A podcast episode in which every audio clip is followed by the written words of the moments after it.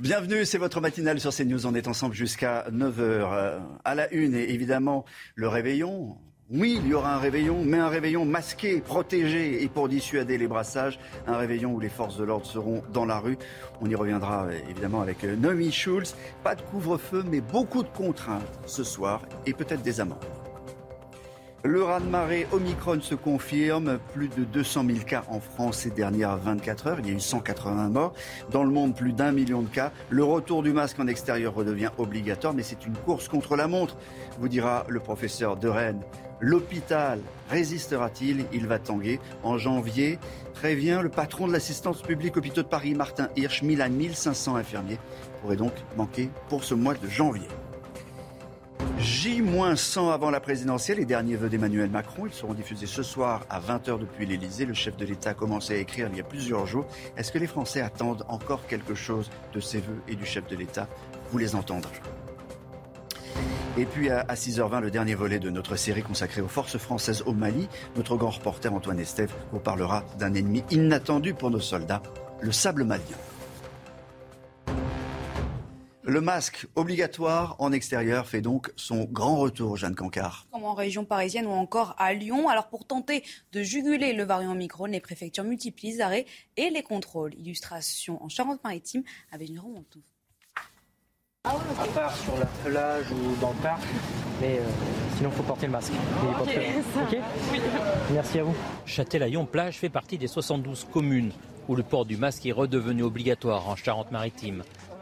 Des opérations de contrôle et de prévention sont organisées pour réhabituer la population à ces mesures. C'est un peu débile auprès de la plage, mais, mais bon, c'est en plein air. Surtout on est un peu en retrait, donc euh, mais c'est pas grave, hein, c'est comme ça.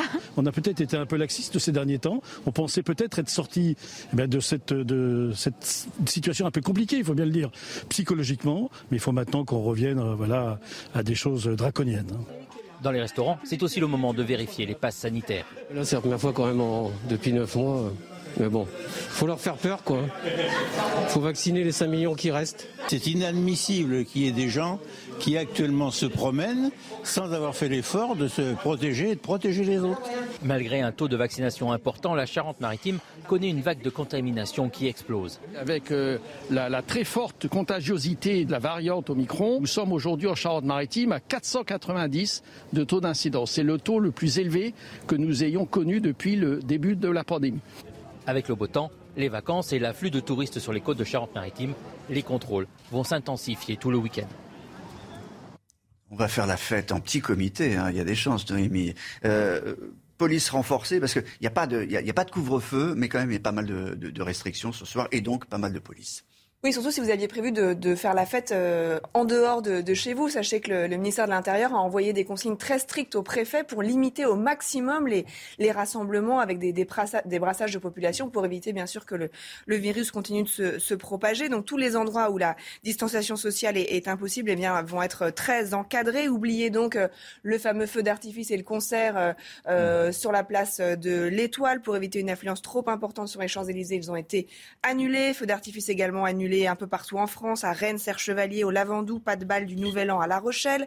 Si vous décidez tout de même d'être dans la rue au 12e coup de minuit, eh bien vérifiez si vous n'êtes pas dans une des très nombreuses communes qui rend à nouveau obligatoire le port, le port du masque à l'extérieur. C'est le cas à partir de ce matin à Paris, euh, mais aussi euh, Lyon, dans les Hauts-de-Seine, le Val d'Oise, les Pyrénées-Orientales, pour ne citer que, que quelques endroits. Impossible aussi de sabrer le champagne face à la Tour Eiffel euh, ce soir, Olivier, comme vous aviez prévu de le faire.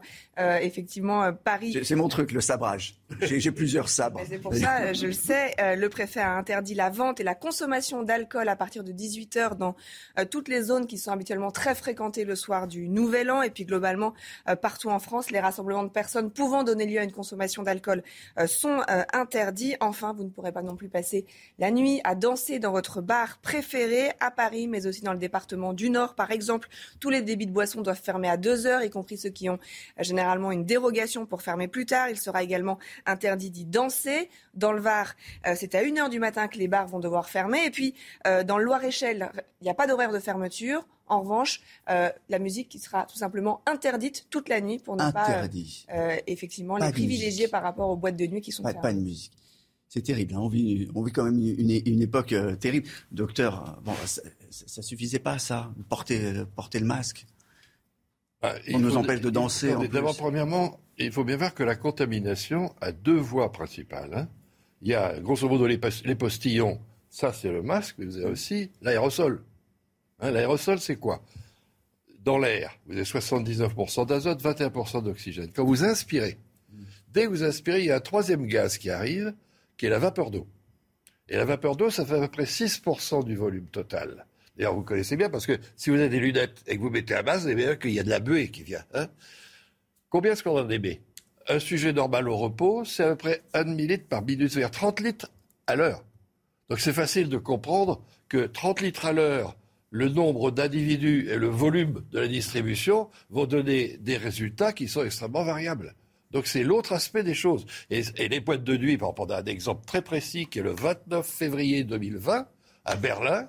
300 personnes dans une discothèque de 150 mètres carrés, un malade en a fabriqué 74. C'est pas parce qu'il est allé postillonner sur 74 personnes. Donc, pour, euh, j'ai bien compris tout ça. Donc ça, ça suffit pas pour euh, pour éviter les brassages.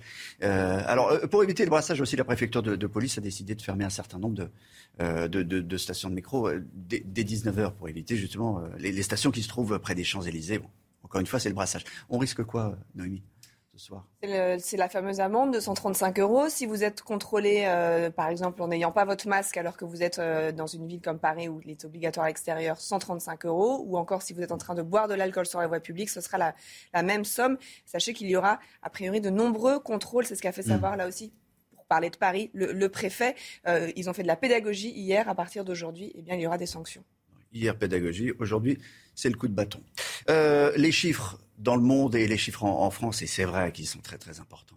Déjà dans le monde, un million de cas ont été recensés la semaine passée, plus précisément en France, en 24 heures. Hier, 206 240 nouveaux cas ont été recensés et 180 décès enregistrés. À noter aussi que les services de réanimation sont toujours sous tension, avec 3 506 patients, soit 37 de plus en 24 heures.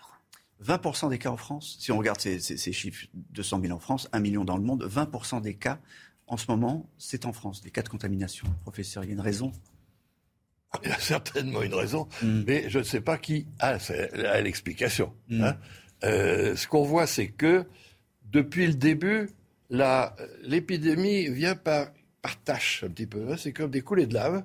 Tout d'un coup, ça attaque euh, bah, tous les Balkans, par exemple. Puis aujourd'hui, les Balkans, bah, c'est plus calme.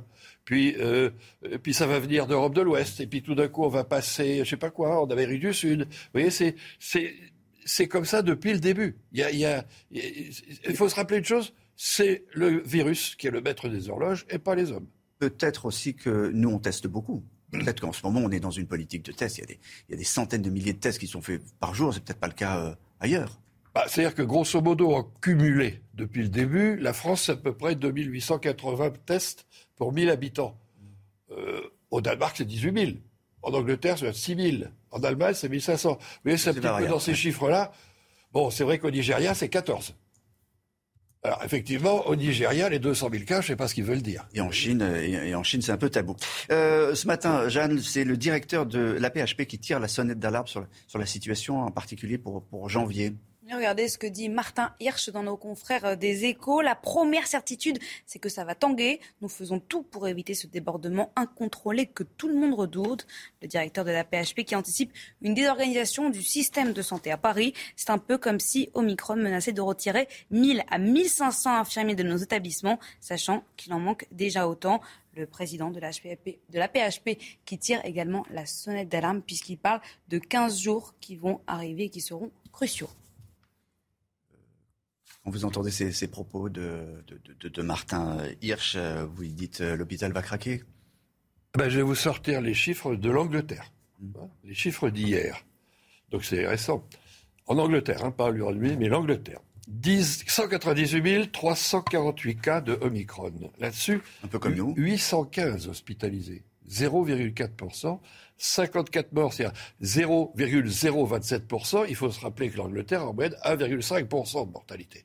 Donc on est face à quelque chose, il y a beaucoup, beaucoup, beaucoup de cas, mais la pression hospitalière en Angleterre est extrêmement faible. Alors que Nous, on a eu trois fois plus de, de- de morts. Euh, Angleterre 50, nous, on en a plus de 100 180. Euh, et puis, euh, sur le, alors, qu'on a à peu près, les, on a à peu près le même. La proportion de, morts, si vous prenez les cinq, je vais comparer deux choses pour la France. Hein. Les cinq premiers jours de décembre, vous avez 0,20% de mortalité. Les cinq derniers jours, donc euh, depuis hier, 0,16. On ne peut pas dire que Omicron arrive comme quelque chose de plus grave que ce qui se passait avant. le gouvernement doit encore prendre euh, Jeanne, un certain nombre de, mesures euh, concernant l'isolement. Euh, est-ce qu'il faut réduire l'isolement? Parce qu'avec avec tous ces cas, euh, ces milliers, ces centaines de milliers de cas, évidemment, on, peut arriver à une situation où, le pays est, paralysé. Donc ça va arriver très vite, ça va arriver ce week-end. On continue à travailler, l'exécutif. Exactement, l'exécutif va se réunir dimanche pour plancher sur la question et va donc risque donc de réduire la durée d'isolement à la fois des cas contacts, mais aussi des personnes testées positives. Écoutez les détails de la ministre du Travail, Elisabeth Borne le Premier ministre a également annoncé qu'on allait revoir les règles sur l'isolement en tenant compte des différents variants et avec un objectif aussi de faire peser moins de contraintes sur les vaccinés. Donc ces nouvelles règles sur l'isolement devraient être annoncées d'ici la fin de la semaine. Vous savez qu'on définit ces règles en lien avec les autorités sanitaires, donc les échanges ont lieu avec le Conseil scientifique, avec le Haut Conseil de la santé publique, et c'est sur la base aussi de leurs recommandations qu'on reprécisera ces règles en termes d'isolement. Il faut avoir des règles qui soient aussi proportionnées, donc c'est le sens des échanges qu'on a avec les autorités sanitaires vous savez qu'au départ, quand on a un nouveau variant, on a forcément des règles qui font, enfin voilà, qui prennent beaucoup de précautions. Maintenant, on a un peu de retour sur euh, ce qui se passe chez nos voisins, et c'est sur cette base-là, sur la base des avis des autorités sanitaires, qu'on pourra définir les nouvelles règles. Professeur, un mot sur, euh, sur l'isolement, ça, changera quelque chose concrètement? Alors, euh, on sait que l'Angleterre a réduit, les États-Unis aussi ont réduit la, durée de l'isolement. On est passé de 10 jours à, 5 jours. Probablement qu'en France, on va passer euh, à 7 jours, de 10 jours à, 7 jours. Bon, c'est vraiment une mesure économique, ça. la question de l'isolement est la suivante. Si à J0, premier jour, vous êtes contaminé, vous allez avoir 4 jours avant d'avoir des symptômes. Vous allez être contaminant à partir du troisième jour. Et la contamination est maximum troisième, quatrième jour, donc juste avant les symptômes. Ensuite, ça va diminuer pendant sept jours. Donc, tout dépend de savoir si vous êtes contaminant ou pas. Si vous êtes qu'un contact et pas contaminant, ben, je vois pas très bien, une fois qu'on sait que vous ne l'êtes pas, ben, il n'y a pas à faire. Mais si vous continuez à émettre du virus, hmm. je pense que c'est une question d'adaptation à la situation réelle des gens qui sont... et à ce virus en particulier. Vous restez avec nous, professeur, parce qu'on a besoin de vos, explications et, de vos éclairages, mais on va, on va changer de sujet, puisque ce soir à, 20h, ce sont les, derniers vœux d'Emmanuel Macron. Un défi pour le chef de l'État en pleine reprise épidémique et à l'aube de la présidentielle. Emmanuel Macron doit enregistrer sa prise de parole dans la journée depuis le palais de l'Élysée. Alors de, leur côté, qu'attendent les Français de cette déclaration? Reportage avec Thibault Marcheteau et Florian Paume. Bon alors qu'est-ce que vous attendez de l'allocution d'Emmanuel Macron demain soir euh, j'attends absolument rien. Effectivement, la question n'est peut-être pas si facile qu'elle peut en avoir l'air. Oh, bonne question. Euh, là, franchement, j'en sais rien. C'est un truc auquel je n'ai absolument pas réfléchi. Là, je ne peux pas vous dire. Des vœux euh... Vous me posez une colle, là. Si les vœux du président sont souvent symboles d'espoir, les Français, eux, ont des envies bien précises serait pas mal qu'ils fassent des aides pour les, petits commerçants et, euh, et, les petites entreprises florissantes. J'aimerais que les élections se passent dans les meilleures conditions, de la façon la plus juste, sans discriminer euh, un candidat par rapport à un autre, que ce soit juste. L'attente des citoyens est aussi d'être rassurés sur les sujets importants comme la santé et le pouvoir d'achat. Des bonnes nouvelles en tout cas, sur un peu tout, sur, sur un petit peu tout ce qui va être économie, pouvoir d'achat, tout. Euh. On aimerait surtout qu'ils nous rassurent, hein, surtout en cette période de, de Covid qui remonte. Donc voilà, des mots rassurants. Emmanuel Macron adressera les derniers vœux de son quinquennat à quatre mois d'une nouvelle élection présidentielle. Est-ce que les mots euh, d'Emmanuel Macron peuvent rassurer les, Français? On a posé la question également à, Philippe Guibert, enseignant et, consultant. Euh, a priori, pour lui, il faut de la sincérité sur la crise sanitaire. Écoutez. Que doit dire le président? Euh, Peut-être qu'il pourrait utiliser une technique qu'avait utilisée son ancien Premier ministre Édouard Philippe, et nous dire de façon transparente ce qu'il sait et ce qu'il ne sait pas de la situation de la pandémie. Il y a des éléments d'inquiétude, il y a peut-être des éléments d'espoir que cette vague soit moins grave que d'autres. Et, peut-être pourrait-il nous dire et tracer une petite perspective sur cette épidémie qui forcément inquiète beaucoup en ce moment, mais qui peut-être, espérons-le, croisons les doigts, sera peut-être moins grave que d'autres vagues qu'on a pu euh, connaître. Dans le reste de l'actualité, on va partir à Calais où des affrontements ont éclaté hier entre forces de l'ordre et migrants. À l'origine de ces échauffourées, le démantèlement d'un campement à Calais. Lors de ces risques, une quinzaine de personnes ont été blessées à la fois du côté des migrants, mais aussi des forces de l'ordre. Reportage avec Charlie Zerman. Le récit est signé Clémence Barbier. Bah, bah, bah, Sur ces images filmées par un riverain hier matin à Calais, plusieurs CRS et une centaine de migrants se font face. Cet habitant est l'auteur de la vidéo. Une de ses fenêtres a été cassée par un jet de projectile. Il est excédé. Bah non, c'est pas la première fois. Moi, j'ai déjà eu ma bagnole qui a pris des coups. Euh, le volet là sur le côté, il y a un coup dedans. C'est la guerre, la guerre civile. Les forces de l'ordre tentaient de démanteler un camp de migrants. Eh oui, certaines personnes ont lancé des, des cailloux parce que les polices sont en train de frapper les gens. C'est la police qui a d'abord frappé les... Oui, oui, c'est la police qui a frappé les gens. Ils ont tout pris. On n'a plus de place, plus de couverture et plus de gilets de survie. Une tension exacerbée par la réinstallation de camps de fortune. La préfecture du Pas-de-Calais condamne ces violences. Une centaine de migrants faisant preuve d'une très grande agressivité et refusant de quitter les lieux. Une quinzaine de policiers et gendarmes ont été blessés. Plusieurs migrants ont été également blessés. L'opération d'évacuation s'est terminée en fin de matinée. Pendant cette euh, période de fête, les gendarmes forces de l'ordre, d'une façon générale, sont, sont sur le qui-vive. Et Noémie vous en a parlé euh, tout à l'heure, mais euh, Noémie, vous n'avez pas parlé de ce qui se passait sur l'eau, en mer. Et on va y revenir. Oui, puisque les gendarmes sont mobilisés aussi pour faire attention au vol d'huîtres. C'est un problème qui est récurrent, qui revient à chaque année. C'est le cas dans l'Aude, dans un élevage de 23 producteurs. Les forces de l'ordre travaillent main dans la main avec les ostréiculteurs. Reportage Alexandre Minguez et Richard Bantegny. Il est 9h du matin sur les temps de Lecate. La brigade nautique de gendarmerie se rend sur les parcs à huîtres. Euh, donc on, s'assure que tout est, conforme à la dernière fois que nous l'avons vu. Et donc, euh, à savoir que personne ne vient euh, voler, dérober des, huîtres parce que c'est la saison. Comment allez-vous? Bonjour, bien et vous? Ouais, ben ça va. Écoutez, ça se passe bien eh ben, Ça va, ça va. On récupère un petit peu les marchandises hein, pour remplir les bassins. Il faut être toujours vigilant, quoi. il faut toujours surveiller. Et c'est pour ça que depuis quelques années, la, brigade nautique est présente sur le parc et ça, rassure quand même le professionnel. Quoi. Fabrice se rend maintenant aux cabanes à huîtres. Là aussi, ils ont été victimes de vols comme Christophe Guinaud il y a 5 ans. Plus d'une tonne de ses bijoux des mers lui ont été volés, impactant sa trésorerie. À l'intérieur de lui, la surprise, l'étiquette enroulée avec le piège. Eh oui, évidemment. Voilà, vous avez gagné votre poids en huître. Venez le chercher à la cabane des tontons. Depuis 2020, grâce à ce procédé, les vols ont cessé. Maintenant, pour les voleurs d'huîtres, il ne reste plus qu'à venir les acheter à la cabane des tontons. Ça, c'est un sacré piège, hein, Naomi Schultz. Hein. Vous aviez jamais vu ça. Hein.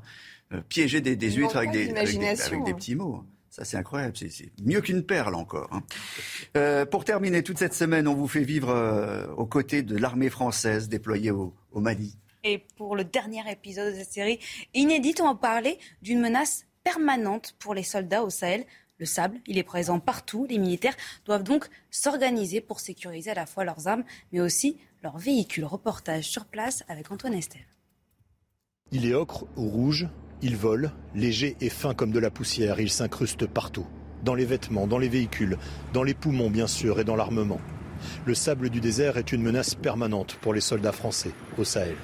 Les hommes et les matériels subissent l'usure et l'abrasion, le capitaine Romain est à la tête de la maintenance dans le camp de Gao. Quand le prend est particulièrement fin et il s'attache aussi euh, à la main et au corps. Donc euh, il s'incrustera et il restera aussi collé au matériel. En quelques heures, tous les véhicules sont recouverts de cette poussière par le vent du désert. Quand ils partent sur les convois, mes équipes, euh, chaque soir, participent en tout cas au nettoyage de l'intégralité des véhicules qui sont sur le convoi.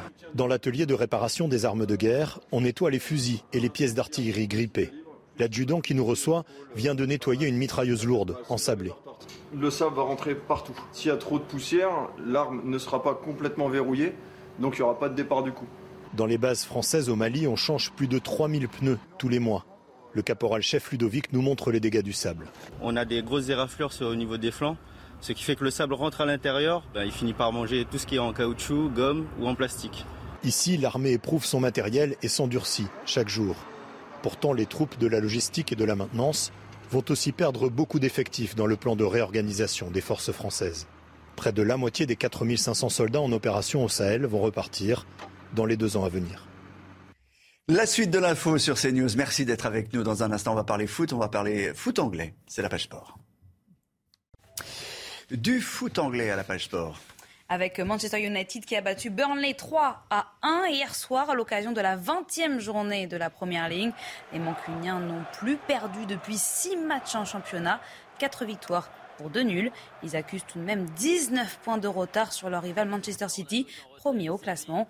Cristiano Ronaldo a fini l'année en beauté avec un nouveau but à son compteur.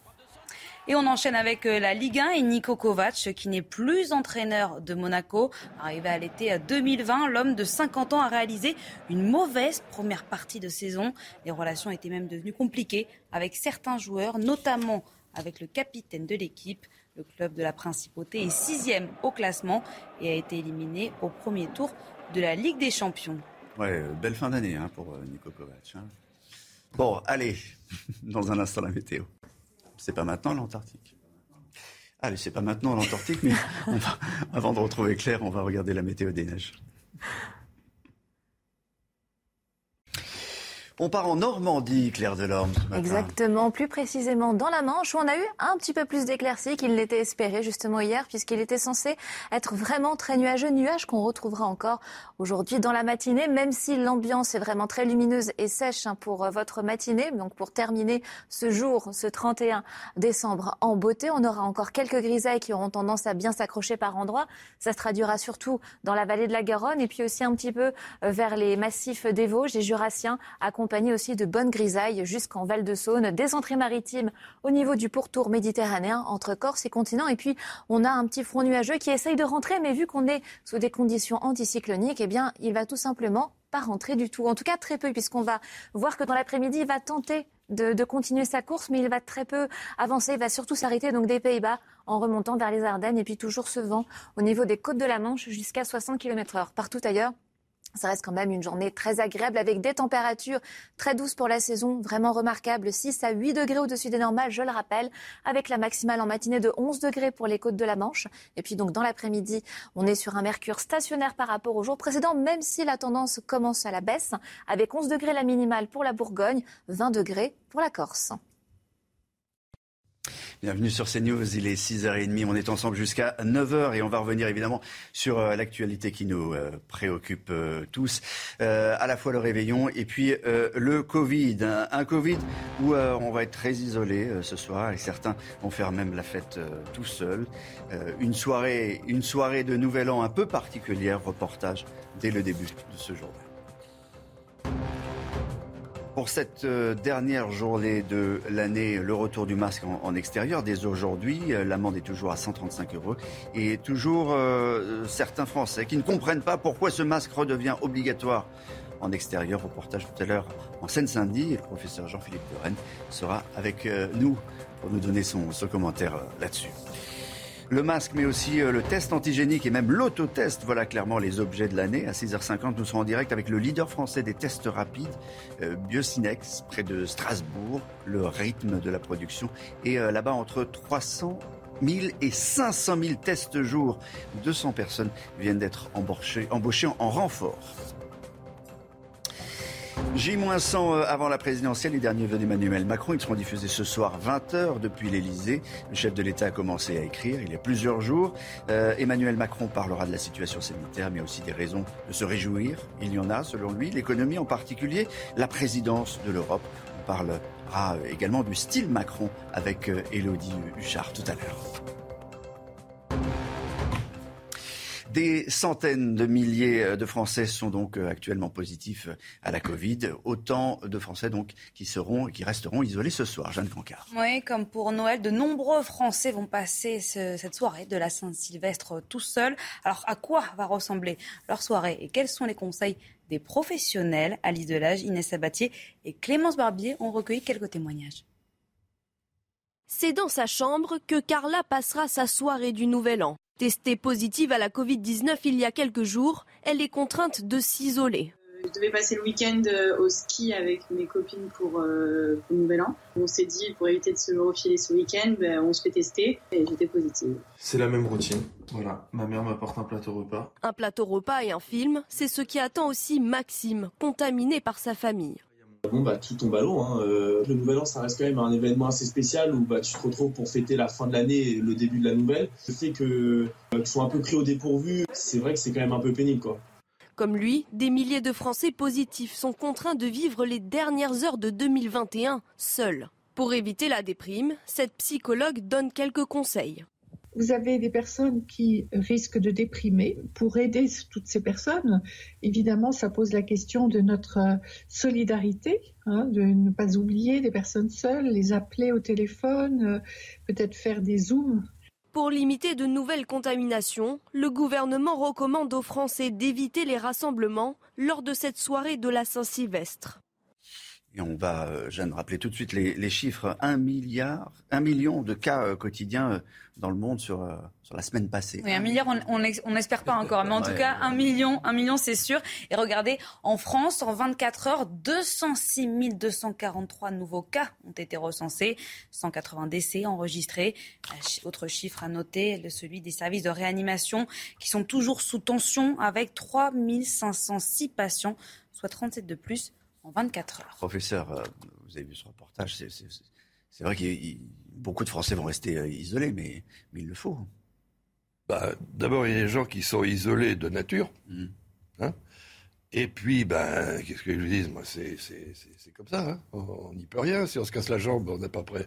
On a prévu de faire la fête la veille, ben, on fait pas la fête, c'est tout. C'est C'est le bon sens, ça, professeur. Ah, c'est tout, ça, c'est le bon sens, c'est simple. Le, tableau de bord, quand même, tous les jours, 180, 200 000 nouveaux cas euh, positifs, ça file hein, avec ce Oui, mais en même temps, vous avez pu remarquer que avec 200 000 cas, il y a 36 malades en plus en réanimation, c'est pas grand-chose.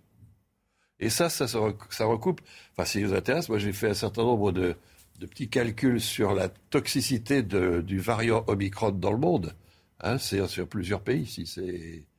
Ben, si vous prenez par exemple l'Afrique australe, hein, c'est 9 pays, 134 millions d'habitants, en moyenne 0,45 doses de vaccin par habitant, donc très peu vaccinés. Vous aviez la mortalité à la date du 20 novembre, donc avant le variant, c'était en moyenne 2,84%. D'accord? Si vous prenez la mortalité des 20 derniers jours, c'est 0,25%. 11 fois moins.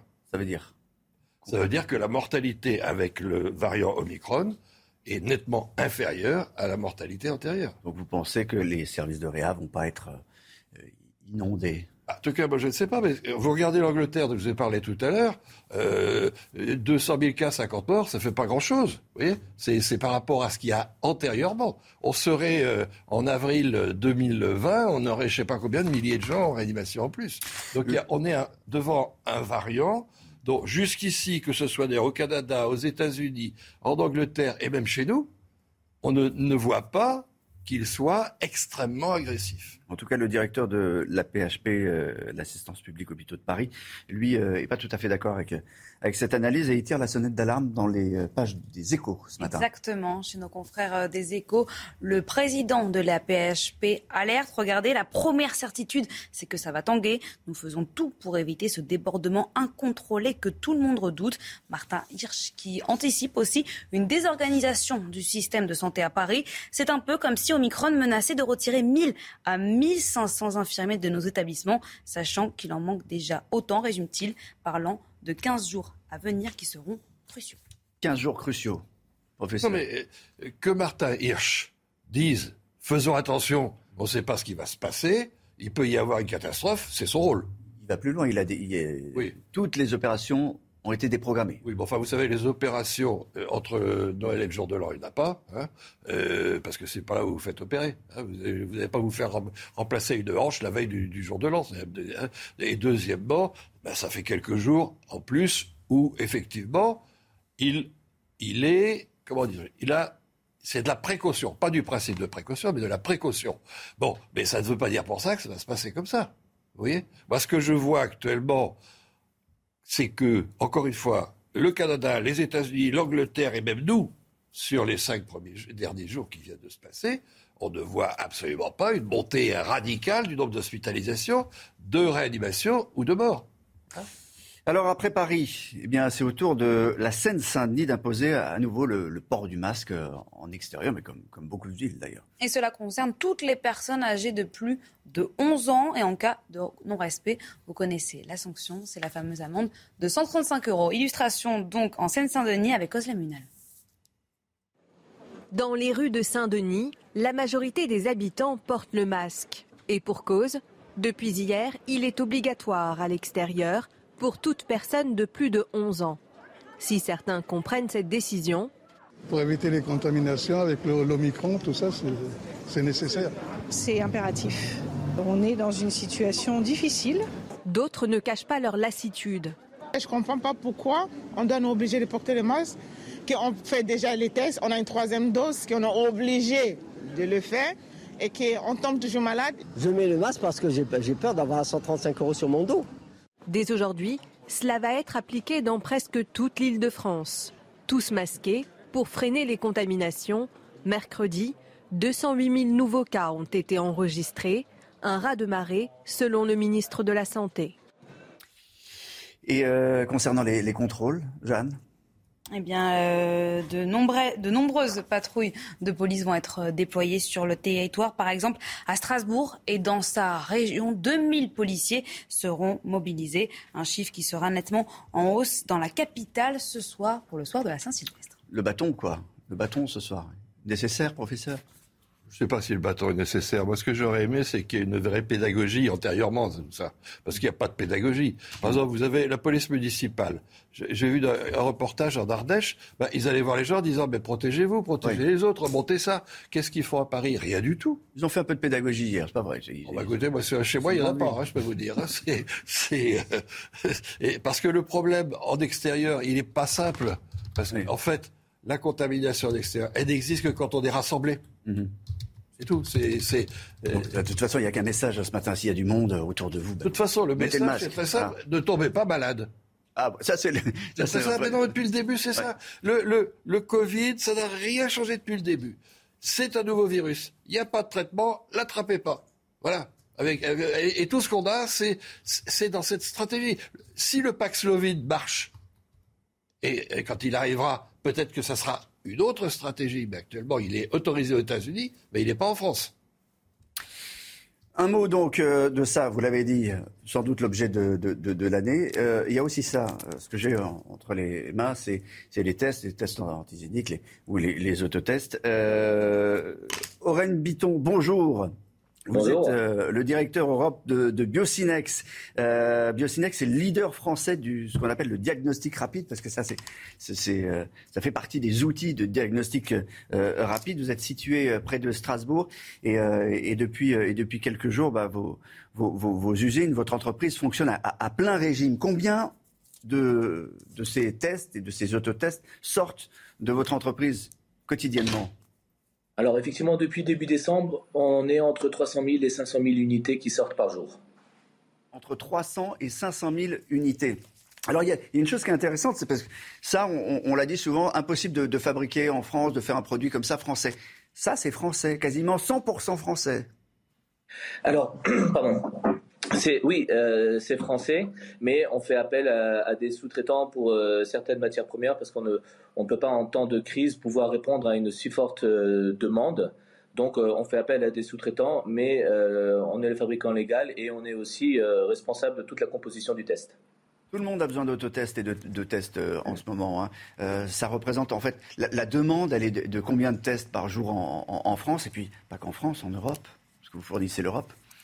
Alors, nous, la demande, elle, explose. Mais si on regarde les derniers chiffres, je crois qu'hier, euh, il y a eu 1 300 000 tests qui ont été faits en France. Donc, euh, pas de biocinex, hein, de tous les tests antigéniques, juste antigéniques. On ne compte pas les autotests et on ne compte pas aussi les tests PCR.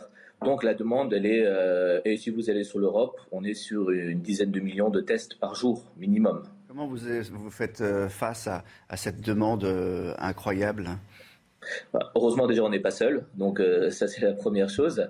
Et euh, nous de toute façon on utilise nos capacités euh, au maximum. On fait du 3 x 8, donc nos employés et les intérimaires que nous avons embauchés travaillent 24 heures sur 24, tentent à produire, à assembler et aussi à préparer les commandes parce qu'il faut savoir que nous on a la, spécificité de, de, livrer toutes les pharmacies en direct en France. Donc on a à peu près 15 000 pharmacies qui nous commandent euh, des tests tous les jours, donc il faut pouvoir livrer euh, tous les jours et envoyer des colis à chaque pharmacie. Vous avez embauché plus de 200 personnes là, pour, euh, pour faire face à la commande ces derniers jours. Oui, on en a embauché plus de 200, on aurait voulu faire plus, mais c'est pas évident, on n'arrive pas à trouver suffisamment de, je dirais, de, personnel qui, peut se qualifier pour faire ces, ces tâches surtout en cette période de fin d'année où il y a beaucoup d'emplois, les gens travaillent dans les restaurants, travaillent dans les marchés de Noël ou autres.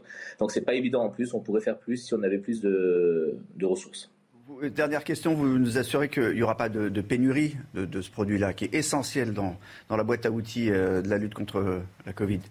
Alors nous, pénurie non, mais des retards oui. Hein. Sur le mois de janvier, on a prévu d'en fabriquer 20 millions.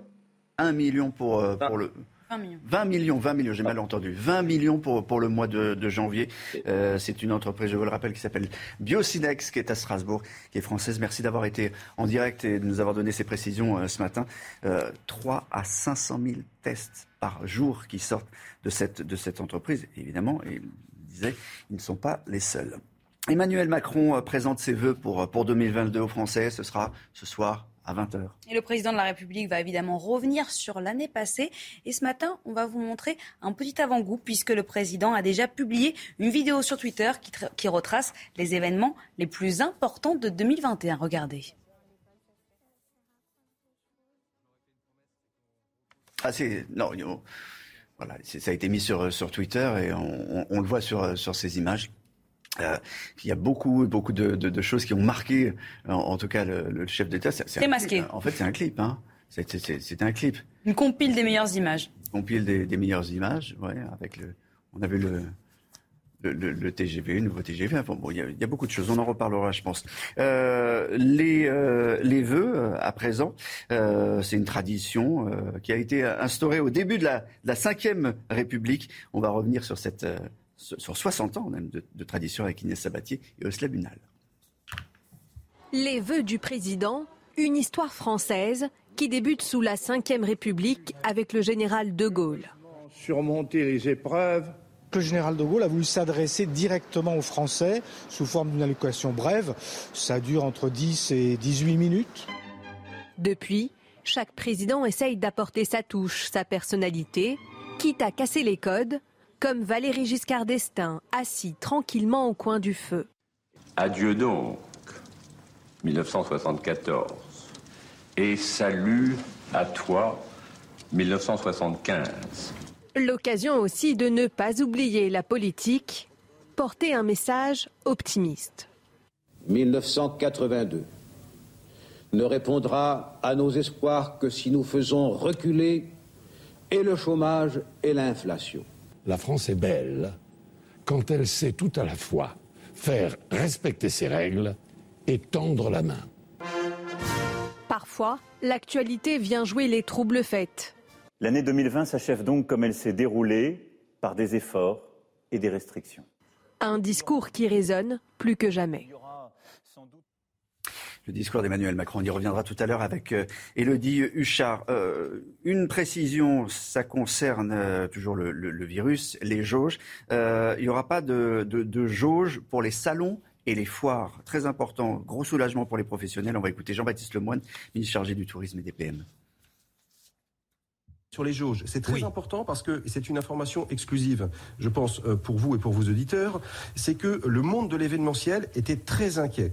Euh, et il nous avait écrit à Bruno Le Maire euh, le monde des foires, des salons, parce qu'il pensait qu'ils étaient pris dans ces rassemblements et que du coup, ils devaient euh, se contraindre aussi à ces 2000 personnes en intérieur. Oui. Eh bien, je veux leur dire que euh, dès lors que ce sont justement ce qu'on appelle des établissements recevant du public qui sont circulants, eh bien, ils ne sont pas concernés par ces jauges. C'est que l'ensemble des foires et salons ne sont pas concernés par les jauges, En revanche, il y a un protocole sanitaire qui s'applique. Ce protocole, il précise naturellement qu'il euh, faut mettre en place des, des, euh, voies de circulation, il faut euh, s'assurer qu'il n'y ait pas une trop grande proximité, etc., entre les stands, entre les gens, etc. Il serait concerné par le, pass vaccinal parce que tous les endroits qui étaient concernés par le pass sanitaire, au 15 janvier, eh bien, basculent sur le pass vaccinal.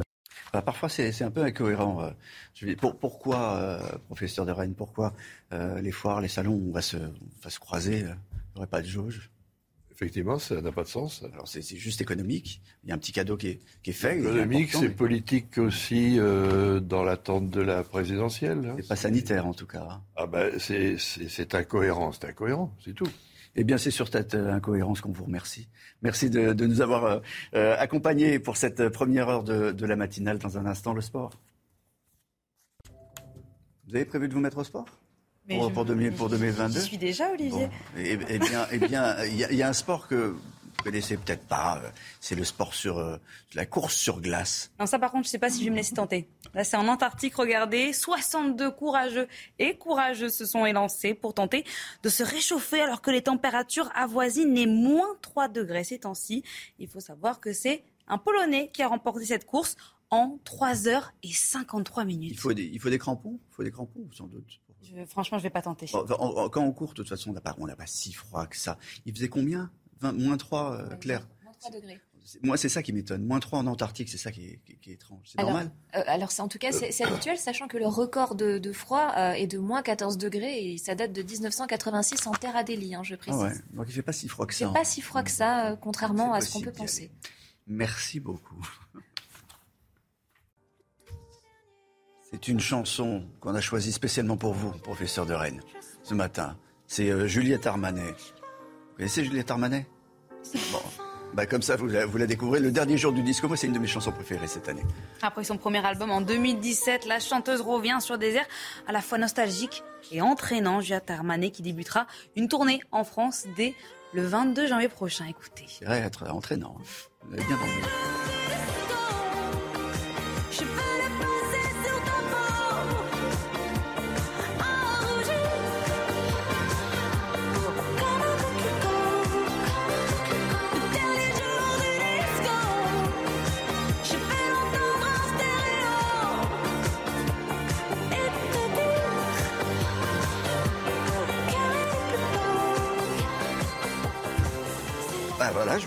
Bouger. Vous allez aller la voir le, 16 et le 17 février à, l'Olympia? Euh, Je ne sais pas. Vous allez faire un effort hein, pour 2022. Vous allez faire un effort, professeur. Je vous souhaite un, excellent réveillon. Merci encore d'avoir été avec nous. Les vœux du président Macron, les derniers de son quinquennat, on va y revenir dans un instant avec Élodie Huchard. Emmanuel Macron euh, va donc présenter ce soir ses, derniers vœux du, quinquennat. On va en parler dans un instant avec Elodie Huchard. Euh, on est exactement à 100 jours de l'élection, donc là aussi c'est un peu symbolique. Euh, vous allez d'abord écouter Emmanuel Macron, ses premiers vœux 2017 et ses derniers vœux, c'était l'an dernier. Regardez.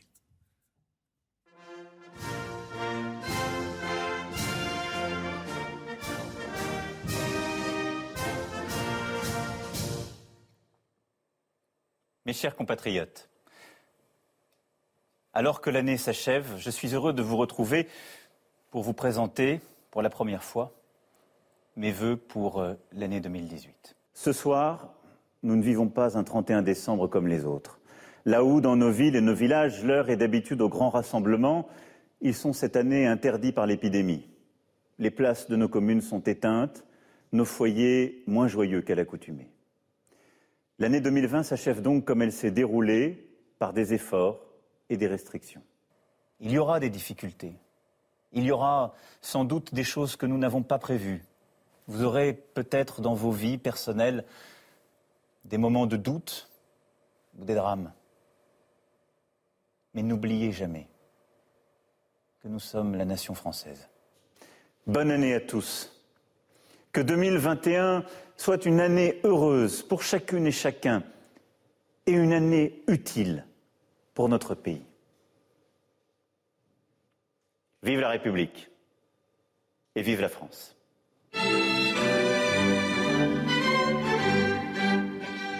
Oui, et le dit Huchard, on se souvient qu'il avait été près, du feu, près de la cheminée, Emmanuel Macron, pour les précédents vœux, comme, ceux de, Giscard, le premier à avoir ouvert les vœux à, la télévision. Alors, les enjeux de ces vœux d'abord eh bien, c'est forcément une année euh, particulière hein, pour le président de la République, en fonction évidemment du contexte sanitaire. Et puis, il y a aussi ce contexte politique. Ça n'est pas anodin de prononcer les derniers vœux de son quinquennat. C'est un moment forcément particulier. Vous devez être à la fois dans le bilan, et puis c'est compliqué de se projeter parce que ce n'est pas le moment de faire euh, des grandes annonces, d'annoncer par exemple des grandes réformes. L'Assemblée va arrêter de siéger euh, d'ici deux mois. Et puis, évidemment, ce contexte sanitaire rend les choses plus difficiles pour Emmanuel Macron, certes par rapport à l'an dernier, euh, on a la vaccination, ce qui aide à ce que les choses quand même soient plus normales que l'an dernier.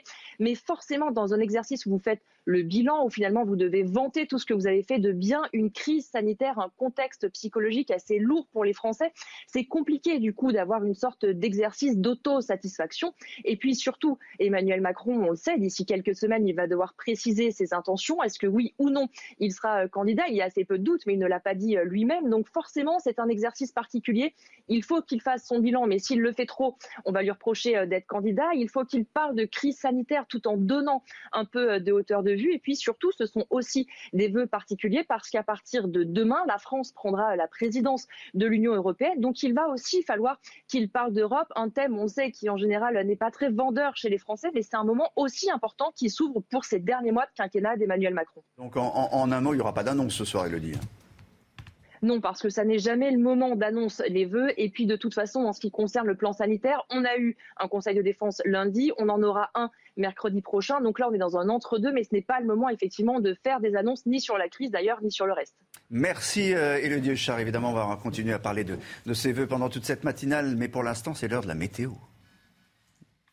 Et pour la météo, qui est présentée par la plus chic des présentatrices météo, ce matin, on part ailleurs. Nous partons ailleurs, justement, profiter de ces très belles éclaircies. Et on attend cet après-midi jusqu'à 15 degrés. Donc, je vous le rappelle, nous sommes largement au-dessus des normales de saison. Justement, cette douceur marquée par cet anticyclone qui, justement, est aussi avec nous au moins jusqu'à dimanche. Donc, on va profiter de conditions très ensoleillées pour ce dernier jour de l'année, avec quand même un petit peu d'humidité encore plaquée au sol, dû à ce champ d'eau de pression qui plaque cette humidité résiduelle. On va surtout la retrouver du Val-de-Saône en remontant vers le quart nord-est, également en direction de la vallée de la Garonne. Et puis on a un front, un front nuageux qui essaye de rentrer, mais il est justement bloqué là encore par l'anticyclone. Donc il va juste rester cantonné de la Bretagne en remontant vers les Hauts-de-France. Vous allez voir que dans l'après-midi, il va tenter de s'étaler un petit peu plus, mais bon, ça sera sans succès, hein, tout au plus des Pays de la Loire vers les Ardennes, alors que partout ailleurs, vraiment, le soleil règne en maître, à l'exception entre Corse et continent, golfe du Lion, pour avoir quelques entrées maritimes, apportant un petit peu de grisaille, ce côté un petit peu l'été au ciel. Pour les températures, en matinée, donc la douceur est encore bien présente et cette fois-ci, elle s'invite au niveau des côtes de la Manche avec la maximale de 11 degrés, que ce soit à Brest ou encore du côté de Lille. Et dans l'après-midi, je vous le disais, la douceur reste encore bien là. Il faudra compter tout au plus 11 degrés pour Dijon et c'est la minimale, alors quand même on attend plus de 20 degrés encore une fois du côté de la Corse. Il est 7 heures sur CNews. Euh, votre, mété... votre matinale se, poursuit. J'allais dire votre météo se poursuit. Non, votre matinale, c'est la dernière journée euh, de l'année. Euh, Olivier D'Artigol, bonjour. chroniqueur politique. Et Jean-Louis Adenor, bonjour. Journaliste Samariane. Vous êtes là pour le, pour le face-à-face. Vous saviez pas que c'était, c'était très habillé ce matin? Vous n'avez pas dit qu'il y avait un dress code pour venir? C'est, la dernière journée. C'est le de Noël, non Mais, pas mais non, c'est pas du tout les pulls de Noël, là, Olivier D'Artigol. C'est la nouvelle année. Vous allez fêter ce soir Vous allez être seul? Oui, oui, oui. Ah bon, vous allez célébrer faites attention, portez un masque. Eh oui, ça va être le, thème, le thème de, de, cette journée, le raz-de-marée Omicron qui se confirme. Plus de 200 000 cas ces, ces dernières 24 heures. Il y a eu 180 morts en France. Le retour du masque en extérieur redevient obligatoire. Mais c'est une course contre la montre. Euh, l'hôpital va-t-il résister? Il va tanguer en janvier, prévient le patron de l'assistance publique hôpital de Paris, Martin Hirsch. 1000 à 1500 infirmiers pourraient manquer. J-100 avant la présidentielle, les derniers vœux d'Emmanuel Macron, ils seront diffusés ce soir à 20h depuis l'Elysée. Le chef de l'État a commencé à écrire il y a plusieurs jours. Est-ce que les Français attendent quelque chose de ces vœux et du chef de l'État Vous les entendrez. On va commencer par parler du, masque en, extérieur, de nouveau obligatoire dans de nombreuses villes de France. On le sait dans la capitale, mais c'est pas que dans la capitale. Il n'y a pas qu'à Paris qu'on va porter le masque à l'extérieur. Oui, par exemple à Lyon, parce que pour tenter de juguler le variant Omicron, eh bien, les préfectures multiplient les arrêtés et forcément les contrôles. Illustration en Charente-Maritime avec Jean Rompnou. À part sur la plage ou dans le parc, Mais sinon, il faut porter le masque. Oui. Merci à vous. Châtelaillon-Plage fait partie des 72 communes où le port du masque est redevenu obligatoire en Charente-Maritime. Des opérations de contrôle et de prévention sont organisées pour réhabituer la population à ces mesures. C'est un peu débile auprès de la plage, mais, mais bon, c'est en plein air. On est un peu en retrait, donc, euh, mais c'est pas grave, hein, c'est comme ça. On a peut-être été un peu laxiste ces derniers temps. On pensait peut-être être sorti eh de, cette, de cette situation un peu compliquée, il faut bien le dire, psychologiquement, mais il faut maintenant qu'on revienne euh, voilà, à des choses draconiennes. Dans les restaurants, c'est aussi le moment de vérifier les passes sanitaires. Là, c'est la première fois quand même depuis 9 mois. Mais bon, faut leur faire peur, quoi. faut vacciner les 5 millions qui restent. C'est inadmissible qu'il y ait des gens qui actuellement se promènent sans avoir fait l'effort de se protéger et de protéger les autres. Malgré un taux de vaccination important, la Charente-Maritime connaît une vague de contamination qui explose. Avec euh, la, la, très forte contagiosité de la variante Omicron, nous sommes aujourd'hui en Charente-Maritime à 490 de taux d'incidence. C'est le taux le plus élevé que nous ayons connu depuis le début de la pandémie. Avec le beau temps, les vacances et l'afflux de touristes sur les côtes de Charente-Maritime, les contrôles vont s'intensifier tout le week-end il faut faire attention à cette propagation de, de Micron. On va regarder tout de suite le tableau de bord du Covid. On va commencer d'abord par les chiffres dans le monde entier, puisque la semaine dernière, eh bien, par jour, un million de cas ont été recensés. Alors plus précisément, en France, sur la journée seulement d'avant-hier, eh sachez que 206 243 nouveaux cas ont été recensés, 180 décès enregistrés.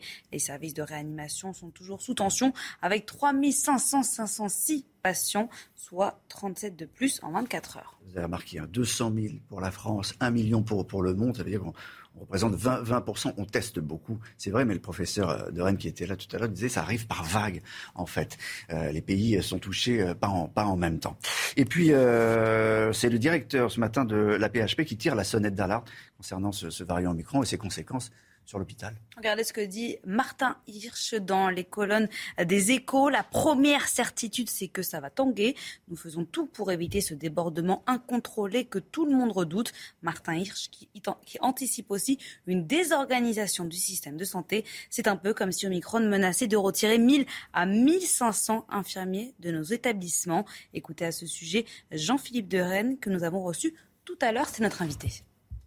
Les chiffres d'hier donc c'est récent. En Angleterre, hein, pas l'Uruguay, mais l'Angleterre. 198 348 cas de Omicron. Là-dessus, un peu comme nous. 815 hospitalisés. 0,4%, 54 morts, c'est-à-dire 0,027%. Il faut se rappeler que l'Angleterre a en moyenne 1,5% de mortalité. Donc on est face à quelque chose, il y a beaucoup, beaucoup, beaucoup de cas, mais la pression hospitalière en Angleterre est extrêmement faible. Voilà, c'est pour nous donner un peu, un peu d'espoir en disant peut-être que la, pression hospitalière pourrait ne pas être aussi forte en France. Mais attention, attention quand même à, ne pas manquer de, bras. Euh, le gouvernement va continuer à travailler ce week-end euh, et va plancher sur les nouvelles mesures d'isolement qui vont être euh, mises en, place pour éviter une vague d'arrêt maladie qui pourrait paralyser le pays. On va écouter Elisabeth Borne, la ministre du Travail. Bien sûr, le Premier ministre a également annoncé qu'on allait revoir les règles sur l'isolement en tenant compte des différents variants et avec un objectif aussi de faire peser moins de contraintes sur les vaccinés. Donc ces nouvelles règles sur l'isolement devraient être annoncées d'ici la fin de la semaine. Vous savez qu'on définit ces règles en lien avec les autorités sanitaires, donc les échanges ont lieu avec le Conseil scientifique, avec le Haut Conseil de la santé publique, et c'est sur la base aussi de leurs recommandations qu'on reprécisera ces règles en termes d'isolement. Il faut avoir des règles qui soient aussi proportionnées, donc c'est le sens des échanges qu'on a avec les autorités sanitaires vous savez qu'au départ, quand on a un nouveau variant, on a forcément des règles qui font, enfin voilà, qui prennent beaucoup de précautions. Maintenant, on a un peu de retour sur euh, ce qui se passe chez nos voisins, et c'est sur cette base-là, sur la base des avis des autorités sanitaires, qu'on pourra définir les nouvelles règles. Allez, avant de parler de, travail, on va parler quand même de, ce week-end, ces dernières heures de, réveillon. Certains vont cuisiner. Vous allez cuisiner, Jeanne? Euh, Pas moi personnellement, mais vous, vous m'avez dit que oui, c'est ça? Moi, je, suis, je cuisine mais certains n'ont pas fini leur course. Et vous, vous avez faites Non. Bon, en tout cas, il y en a beaucoup qui ne les ont pas encore faites. Et justement, on va rejoindre tout de suite Marie Conan et Sarah Varani. Marie, comment s'organisent ces courses de dernière minute dans le 12e arrondissement de la capitale sur le marché? Alors Olivier, je vous propose de le demander directement à Mathieu, Mathieu qui est avec moi et qui tient cette poissonnerie. Alors Mathieu, cette année pour le Nouvel An, les gens euh, commandent ou c'est plutôt des achats de dernière minute? Alors c'est plutôt les achats de dernière minute. Je pense que les gens ont attendu vraiment le dernier moment pour, euh, faire leur, euh, leur, repas, savoir s'ils pouvaient se, retrouver à plusieurs à table, etc. Ils ont vraiment attendu les annonces du gouvernement pour, pouvoir prévoir leur soirée. Et justement, à cause de la crise sanitaire, on a vu que les livraisons euh, explosaient. Vous n'avez pas peur que les gens euh, délaissent un petit peu les marchés, euh, les poissonneries? Non, je pense que les gens sont quand même fidèles à leur marché, ils aiment bien leurs commerçants, ils sont les produits, ils ont confiance et je pense que voilà, ils viennent quand même faire leurs achats au, marché. Et justement, les produits, parlons-en. Quels sont les produits phares cette année pour le Nouvel An? Bah, Comme tous les ans, c'est toujours les produits comme les crevettes, les, bulots, les, choses comme ça à partager, à faire en, mode buffet, on va dire. Les huîtres, évidemment, les petits paniers à emporter, parce que les gens sont quand même beaucoup partis cette année, euh, parce qu'ils ont eu le droit de partir aussi. Donc voilà, tout ce qui est euh, produit comme ça euh, à emporter et à faire en buffet. Merci beaucoup Mathieu. Et justement, ces produits phares, les crevettes, les bulots, donc les prix restent stables, ce qui n'est pas le cas du homard dont le prix a augmenté de 40% cette année. Attendez, il y, a un débat sur, sur l'huître. les, bienfaits des huîtres sur ce plateau. C'est vrai que ça, fait du bien. Tout à l'heure, 7h50, on sera avec un, chef en, direct. Il vous dira comment faire des huîtres à la poire commise au cumin des prés et au champagne. Ça sera notre, notre recette huître du jour. Ça va plaire à, Jeanne. Les vœux d'Emmanuel Macron ce soir euh, aux Français à 20h. Le président de la République va revenir sur, euh, sur l'année passée. Il l'a déjà fait en publiant euh, il y a quelques heures une, vidéo sur Twitter qui retrace les, grands événements importants de, de 2021. Euh, parmi lesquels les, exploits sportifs des, Français, Thomas Pesquet dans l'espace, sa rencontre avec, avec les, les youtubeurs, plein d'exploits français. Mais c'est un vrai, un vrai défi pour, pour un chef de, de l'État. Qu'attendent les Français? Est-ce qu'ils attendent quelque chose? Le reportage de Florian Paume avec Thibault Marcheteau qui sont allés dans la rue vous poser la question. Bon alors qu'est-ce que vous attendez de l'allocution d'Emmanuel Macron demain soir? J'attends absolument rien. Effectivement, la question n'est peut-être pas si facile qu'elle peut en avoir l'air. Oh, bonne question. Euh, là, franchement, j'en sais rien. C'est un truc auquel je n'ai absolument pas réfléchi. Là, je, ne peux pas vous dire. Des peu euh... Vous me posez une colle, là. Si les vœux du président sont souvent symboles d'espoir, les Français, eux, ont des envies bien précises. Ce serait pas mal qu'ils fassent des aides pour les, petits commerçants et, euh, et, les petites entreprises florissantes. J'aimerais que les élections se passent dans les meilleures conditions, de la façon la plus juste, sans discriminer euh, un candidat par rapport à un autre, que ce soit juste. L'attente des citoyens est aussi d'être rassurés sur les sujets importants comme la santé et le pouvoir d'achat. Des bonnes nouvelles en tout cas, sur un peu tout, sur, sur un petit peu tout ce qui va être économie, pouvoir d'achat, tout. Euh. On aimerait surtout qu'ils nous rassurent, hein, surtout en cette période de, de Covid qui remonte. Donc voilà, des mots rassurants. Emmanuel Macron adressera les derniers vœux de son quinquennat à quatre mois d'une nouvelle élection présidentielle. Vous avez euh, regardé euh, ces, images, euh, Olivier D'Artigol et Jean-Louis Adenor, vous êtes dit, bon, les Français n'attendent plus rien. Est-ce qu'on attend d'abord quelque chose des, vœux d'un président? Il n'y aura pas d'annonce. Ils ont déjà du mal à digérer les dernières annonces, les plus récentes. On sait très bien que c'est un exercice convenu. On sait très bien que le président ne pourra peut-être pas nous dire qu'il euh, il faut se réinventer. Mm. Il l'a déjà dit. Il ne pourra pas nous dire le monde d'après sera euh, différent à celui d'avant. Il ne l'est pas. Peut-être qu'il fera le récit, en effet, de la présidence européenne à venir, euh, de la présidence française. Mais ce qui sera intéressant surtout de regarder, c'est combien de Français seront derrière leur écran ce soir à 20h. Est-ce que de nouveau il y aura. une tradition, on regarde en général. Oui, mais là, je pense qu'il y a un pays fatigué qui n'attend pas grand-chose de cette annonce le terme fatigué est d'ailleurs le terme qui revient dans l'étude de la Fondation Jean Jaurès qui est sortie il y a quelques semaines de ça. C'est vrai que le, climat est très compliqué. Et puis pour Emmanuel Macron, ça arrive au mauvais moment parce qu'il y a, il y a deux, trois semaines à la limite, avant que Omicron explose en France, on avait la promesse de, de la solution vaccinale. Là, aujourd'hui, c'est plus compliqué. Les Français sont fatigués. Et puis, euh, la porte de sortie paraît s'éloigner toujours un peu plus. Il va faire de la pédagogie alors.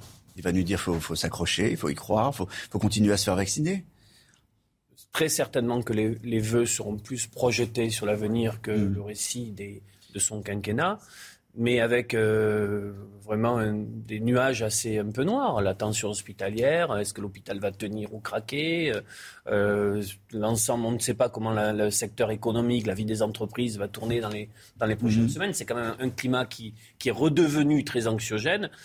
Bon, c'est un exercice à la fois convenu et qui est inédit pour lui, dernier du quinquennat, dans une situation, situation qu'il aurait espéré autre. Il se trouve qu'en plus, on est à J-100 aujourd'hui. On est à J-100 de, la présidentielle. Pour vous, c'est pas le coup de le coup d'envoi de, de sa présidentielle? Enfin, en même temps, à chaque fois qu'il parle, on a l'impression qu'on dit. Traditionnellement, c'est jamais le moment d'annonce, de, ni euh, voilà. C'est un moment euh, où un chef de l'État euh, euh, pas s'arrêter à la nation, tout simplement, mmh. sans parler de, de campagne, d'annonce. Euh, je pense qu'effectivement, il y aura un point sur la situation vaccinale, enfin sur la situation sanitaire, pardon, et sur la vaccination qu'il faut euh, qu'il faut poursuivre, devrait-il dire. Mais sur les annonces de campagne, non, c'est pas le c'est pas le moment. Tout à l'heure, Olivier disait les Français ont peur, c'est anxiogène. Moi, je voulais vous montrer la, une du, Figaro ce matin, parce que c'est pas sur, les vœux euh, ou, euh, du, président ou sur le Nouvel An, mais sur une année euphorique pour la Bourse de Paris. Parce que ça a l'air de pas aller si mal pour, euh, pour la Bourse. Plus 30%, des records, des sommets. on est le jour où on fait le bilan. C'est du jamais vu depuis l'an 2000. Oui, c'est open bar sur les, sur les marchés boursiers, notamment en Europe et en France qui a euh, récolté, je pense l'année dernière, le, record euh, absolu euh, des dividendes versés. On voit bien qu'il y a là un, problème dans la situation économique, c'est-à-dire la première ligne, la seconde ligne, ces métiers qui ont été très exposés et avec, j'ai envie de dire, des revalorisations qui ne sont pas arrivées telles qu'on pouvait les imaginer. Vous savez, les 100 euros de prime pour les infirmières en bloc opératoire de soins intensifs, ça fait mal quand même. Euh, et de l'autre côté, une bourse qui C'est pas une prime Covid, hein, c'était quelque chose de négocié. oui, oui, oui, oui, mais c'est des primes, c'est pas des augmentations de salaire, c'est différent. Et de l'autre côté, euh, un monde euh, économique et financier qui bat record sur record il y a toujours quelque chose d'un peu. Euh, les crises sont toujours un moment d'enrichissement pour certaines, euh, certains secteurs et certaines personnes. On a vu que les plus grandes fortunes de France avaient augmenté leur fortune pendant euh, la pandémie. C'est vrai qu'il y a quelque chose d'indécent à voir que l'hôpital se porte si mal. Ce matin, on parle de ce que dit Martin Hirsch et on parle aussi de cette annonce-là. Voilà, il faut les mettre au regard l'une de l'autre et se demander comment c'est possible. Les secteurs du, luxe, l'industrie, la pharmacie évidemment. Alors, sauf Sanofi, j'ai regardé, bon, Sanofi, ils n'ont pas trouvé de vaccin, donc hop, ils sont plombés par la bourse est noir pour Sanofi nous avait annoncé il y a encore 3-4 mois le fait qu'il pouvait sortir un, vaccin euh, qui aurait permis de prendre justement euh, euh, la poursuite sur les troisième ou quatrième doses. Ça n'est toujours pas le cas, y compris sur le traitement. Année noire pour, pour Sanofi. Mais la recherche française, on ne doit pas la, la, réduire à Sanofi. Mm. Il y a beaucoup de chercheurs français qui ont passé une année très forte dans les labos pour nous protéger on peut revenir euh, en quelques mots sur, sur l'hôpital. Effectivement, euh, je pense qu'Emmanuel Macron, il est attendu euh, là-dessus ce soir. on n'attend rien, les Français attendent rien. Mais s'il y avait quelque chose sur l'hôpital, je pense que les Français et, les soignants aurait besoin d'un hmm. petit coup de pommade, en tout cas, même plus. La situation a changé, puisqu'il y a un an, quand la crise s'est déclarée, il y a eu une vraie solidarité envers le, envers le personnel hospitalier, on, les applaudissait aux fenêtres, hmm. et puis il y avait quand même une idée de la sortie de crise. On ne savait pas ce que ça allait être, mais on s'imaginait pas que ça durerait aussi longtemps. Là, aujourd'hui, la crise continue, euh, la solution vaccinale apparaît de plus en plus fragile, même si on le rappelle, la vaccination fonctionne, il faut quand même le dire. Euh, le personnel hospitalier est fatigué, et à l'hôpital, il y a effectivement des personnes qui ne sont pas Covid, qui ont besoin d'être traitées. Euh, donc oui, un, mot sur l'hôpital et puis peut-être des. vous, euh, euh, vous, êtes sûr que vous pouvez dire que la solution vaccinale ne marche pas? Alors j'ai pas dit, j'ai pas dit qu'elle ne marchait pas. Hein. Je, je, dis qu'elle est, elle est insuffisante. En tout cas, il faut, il faut réfléchir à une solution plus globale que celle-ci. Mais vous l'avez vu, enfin 70% à 80% des gens qui sont rien aujourd'hui.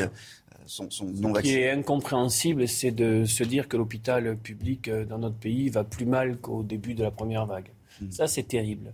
Euh, bien sûr, les équipes soignantes ont beaucoup donné. À un moment donné, au pic de la première vague, ce sont les soignants qui ont pris le pouvoir de ce qu'on appelle la démocratie euh, sanitaire, et non pas euh, les contrôleurs de gestion, les financiers. Et les équipes soignantes ont dit quand on a repris le pouvoir, on a, on a retrouvé le sens de nos métiers aussi. les gestionnaires sont revenus au galop, il y a eu des fermetures de lits, il y a eu de nouveau un hôpital avec une maîtrise comptable des dépenses de santé. Est-ce que le nouveau monde, celui qu'on avait évoqué, il ne pourrait pas au moins garantir le fait que la dépense de santé n'est plus vécue comme une dépense, mais comme un investissement d'avenir C'est un sujet de campagne. C'est ce que j'allais vous dire. Au-delà des vœux de ce soir d'Emmanuel Macron, il y a un sujet fondamental qui est l'hôpital euh, pour la campagne présidentielle. On a entendu beaucoup parler identité avec euh, Éric Zemmour ces derniers temps, mais euh, l'enjeu fondamental de la campagne, c'est comment est-ce qu'on protège les Français contre ce type de crise, contre l'enfermement, contre la rupture avec le milieu professionnel ou, ou l'école. Et pour ça, c'est la solution, c'est l'hôpital. Sur le débat primaire LR, quatre débats, 9 heures de débat en tout. les questions santé et hôpital, il n'y a eu que 4 minutes, notamment grâce au professeur Juvin. Oui, mais euh, non, mais c'est un vrai problème, un débat public. Hein. Oui, mais regardez, aujourd'hui, euh, toutes les autres questions sont absolument sont écrasées par écrasées. Il n'y a plus d'autres, il y a plus d'autres débats. Il y a plus, Alors ça, c'est un autre sujet. C'est-à-dire à 100 jours de l'élection, est-ce qu'on pourra avoir un débat national et politique sur l'ensemble des grands sujets, des grands enjeux de la période à venir, ou est-ce que la, la, situation sanitaire va tout écraser? Ça, c'est un les Français attendent quoi, à votre avis? À part de parler de la situation, la situation sanitaire et de savoir si, oui, il y a l'emploi, il y a le pouvoir d'achat, il y a l'école, il y a... Puis il y a aussi quand même, enfin il faut le dire, il y a un ras-le-bol quand même euh, compréhensible de, des sujets Covid. Parler de l'hôpital, c'est pas parler que du Covid, c'est ça qu'il faut, qu'il faut aussi comprendre. C'est parler des, des, de la situation dans laquelle on soigne les Français en France et je pense que là-dessus, il y a effectivement une vraie attente des Français. Sur le Covid, en revanche, bon, c'est vrai qu'il y a effectivement un matraquage qui est euh, normal puisque la situation est très grave, euh, mais qu'il y a effectivement un phénomène d'agacement, je pense. un mot de, du télétravail, du non-respect par les entreprises du, télétravail. Euh, on a appris qu'il y aurait euh, une amende hein, jusqu'à 1000 euros par salarié. Bon, on ne pourra pas demander plus de 50 000 euros à une, entreprise, mais euh, le bâton était nécessaire. Oui, dans le sens où on a un retour d'expérience au télétravail, il a pu bien s'organiser ou pas. Il y a aussi le droit à la déconnexion, il y a aussi du burn-out en télétravail. Il y a aussi des métiers qui ne peuvent pas télétravailler, qu'on doit mobiliser. 60%. Hein, bien sûr. Euh, donc il est bien, la protection des salariés et leur santé est une obligation légale de, l'employeur. Euh, bon, il faut regarder la manière dont ça se passe. Alors non, ben, je, vois que le chiffre de 1000 euros a fait un peu réagir hier. Je pense qu'il y a pas mal de, PME qui sont inquiètes. Euh, on avait vu effectivement pendant les dernières, euh, les dernières phases de, la situation sanitaire que certaines entreprises n'avaient pas respecté ces, obligations-là. Euh, je pense que c'est bien qu'effectivement il y a une sanction, d'autant que le fait de mettre certains salariés en télétravail, ceux qu'on peut et ceux qui le souhaitent, permet de faire revenir d'autres salariés sur le lieu de travail dans des conditions qui sont des conditions sûres au niveau sanitaire et qui permettent aux salariés qui ne peuvent pas euh, travailler chez eux ou qui sont dans des situations difficiles chez eux de venir sur le lieu de travail. Donc plutôt euh, pour tous les deux euh, pour la politique du bâton. Absolument.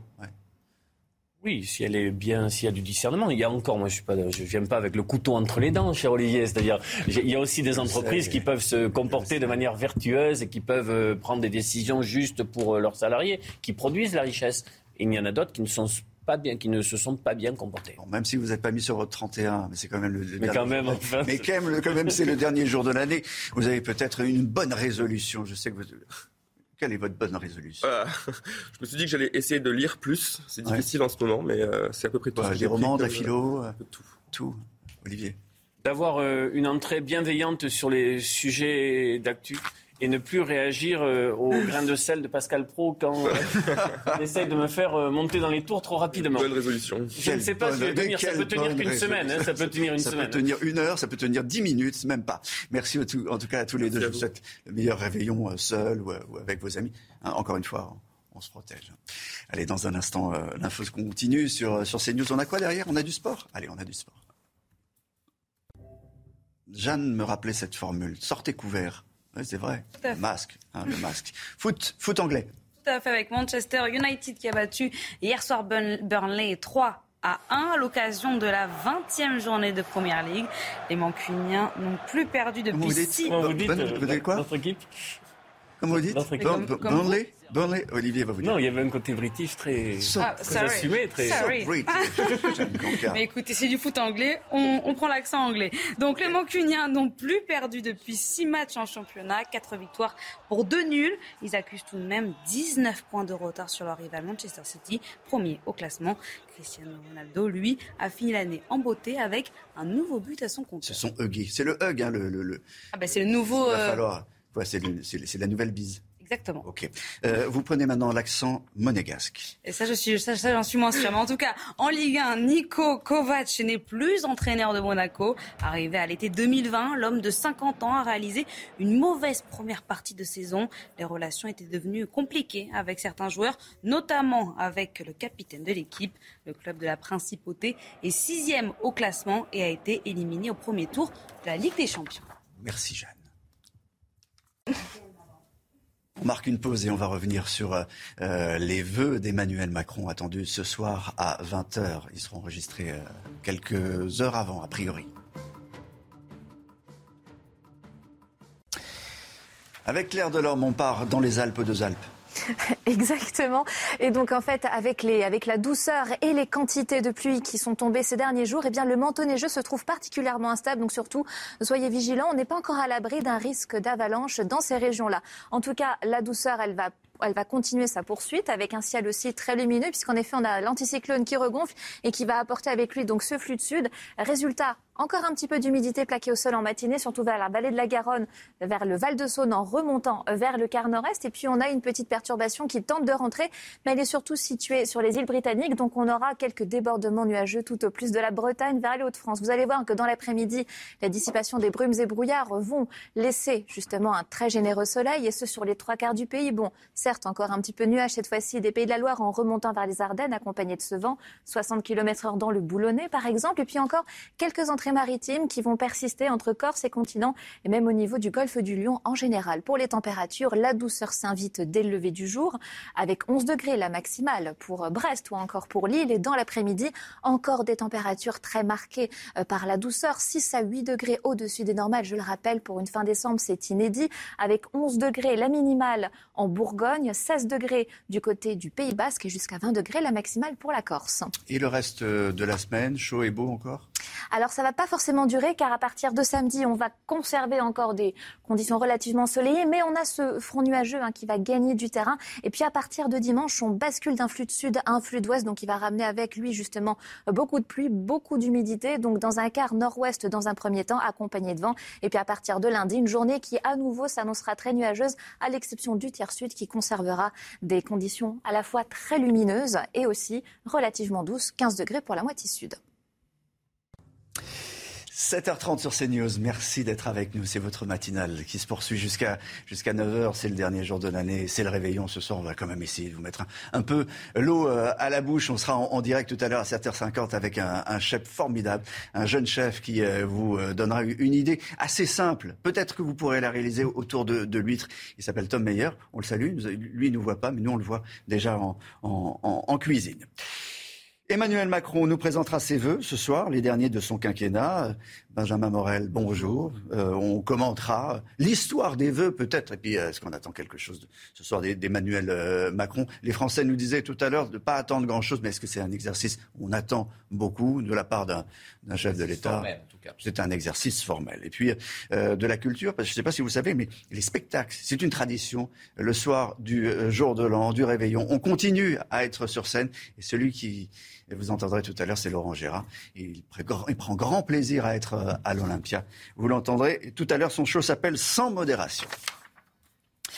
Des centaines de, milliers de Français sont actuellement, vous le savez, positifs à, la Covid. Autant donc qui seront isolés ce soir, Jeanne. Comme pour euh, Noël, de nombreux Français vont passer le réveillon seuls. Alors à quoi va ressembler leur soirée et quels sont les conseils des professionnels? Alice Delage, Inès Sabatier et Clémence Barbier ont recueilli quelques-uns de leurs témoignages. C'est dans sa chambre que Carla passera sa soirée du Nouvel An. Testée positive à la Covid-19 il y a quelques jours, elle est contrainte de s'isoler. Je devais passer le week-end euh, au ski avec mes copines pour, euh, le Nouvel An. On s'est dit, pour éviter de se refiler ce week-end, ben, on se fait tester et j'étais positive. C'est la même routine. Voilà, ma mère m'apporte un plateau repas. Un plateau repas et un film, c'est ce qui attend aussi Maxime, contaminé par sa famille. Bon, bah, tout tombe à l'eau. Hein. Euh, le Nouvel An, ça reste quand même un événement assez spécial où bah, tu te retrouves pour fêter la fin de l'année et le début de la nouvelle. Le fait que euh, tu sois un peu pris au dépourvu, c'est vrai que c'est quand même un peu pénible. Quoi. Comme lui, des milliers de Français positifs sont contraints de vivre les dernières heures de 2021 seuls. Pour éviter la déprime, cette psychologue donne quelques conseils. Vous avez des personnes qui risquent de déprimer. Pour aider toutes ces personnes, évidemment, ça pose la question de notre solidarité, hein, de ne pas oublier des personnes seules, les appeler au téléphone, euh, peut-être faire des zooms.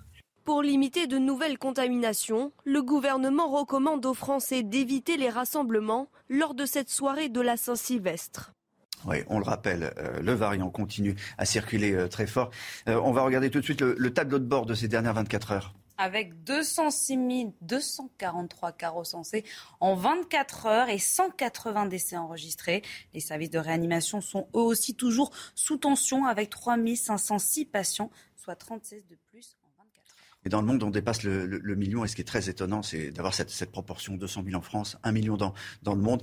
Et euh, le professeur euh, qui nous a accompagnés entre 6h et 7h, nous expliquer qu'en fait, ça arrivait par, par vague. Donc, il ne faut pas être si étonné que ça. C'est un pays, puis l'autre, mais, mais rarement euh, tous les pays en, même temps. Mais en tout cas, euh, on l'a compris, euh, Omicron va à une vitesse vertigineuse. La circulation du virus continue à aller, à aller très vite. Et Martin Hirsch, ce matin, tire la sonnette d'alarme. Ça va tanguer à l'hôpital avec les précisions de Marine Mulsé qui nous explique eh bien, que de nombreuses déprogrammations vont bientôt avoir lieu. Face à l'arrivée d'Omicron, le patron de la PHP alerte. La première certitude, c'est que ça va tanguer. Nous faisons tout pour éviter ce débordement incontrôlé que tout le monde redoute. En Angleterre, où l'épidémie a quelques jours d'avance sur la France, 25% des soignants ont été arrêtés. En France aussi, le nombre d'arrêts maladie se multiplie dans les hôpitaux. On démarre avec plus de postes vacants, un risque d'absence doublé par rapport au risque habituel. Un peu comme si Omicron menaçait de retirer 1000 à 1500 infirmiers de nos établissements, sachant qu'il en manque déjà autant. Selon des premières données de l'Institut Pasteur, le variant Omicron serait plus contagieux mais moins virulent que Delta et la vague pourrait rester gérable. Les cinq premiers jours de décembre, vous avez 0,20% de mortalité. Les cinq derniers jours, donc euh, hier, 0,16. On ne peut pas dire que Omicron arrive comme quelque chose de plus grave que ce qui se passait avant. Pour éviter une pénurie à l'hôpital, une consigne ministérielle prévoit déjà que les soignants positifs mais asymptomatiques continuent de travailler. Benjamin Borel, vous vous souvenez de cette formule euh, Dehors en citoyen, à la maison avec les siens? C'est vrai, c'est vrai. Il y en a eu hein, des, formules un peu comme ça, un peu choc, mais on, les oublie. Donc les objets de l'année, hein, je pense que le masque, il ne faudra pas l'oublier. Et puis il y, a aussi ça. Alors ça, c'est un autotest, mais les, tests antigéniques, euh, c'est très très important. Il y a une société en France qui est leader euh, du test antigénique. Ils étaient avec nous euh, ce matin en, duplex. Ils sont du côté de Strasbourg. son patron s'appelle Oren Biton. Et je peux vous dire que ça chôme pas. Ils ont même employé plus de 200 personnes en plus pour, faire face à la, à la demande. Écoutez. La demande, de toute façon, elle, explose. Mais si on regarde les derniers chiffres, je crois qu'hier, euh, il y a eu 1 300 000 tests qui ont été faits en France. Donc, euh, pas de biocinex, hein, de tous les tests antigéniques, juste antigéniques. Nous, de toute façon, on utilise nos capacités euh, au maximum. On fait du 3 x 8. Donc, nos employés et les intérimaires que nous avons embauchés travaillent 24 heures sur 24, tentent à produire, à assembler et aussi à préparer les commandes parce qu'il faut savoir que euh, nous, on a la, spécificité de, livrer toutes les pharmacies en direct en France. Noémie Schulz, on va revenir sur l'aspect euh, plus sécuritaire, moins amusant de, ce réveillon. On va pouvoir quand même un peu s'amuser, on va pouvoir aller au restaurant.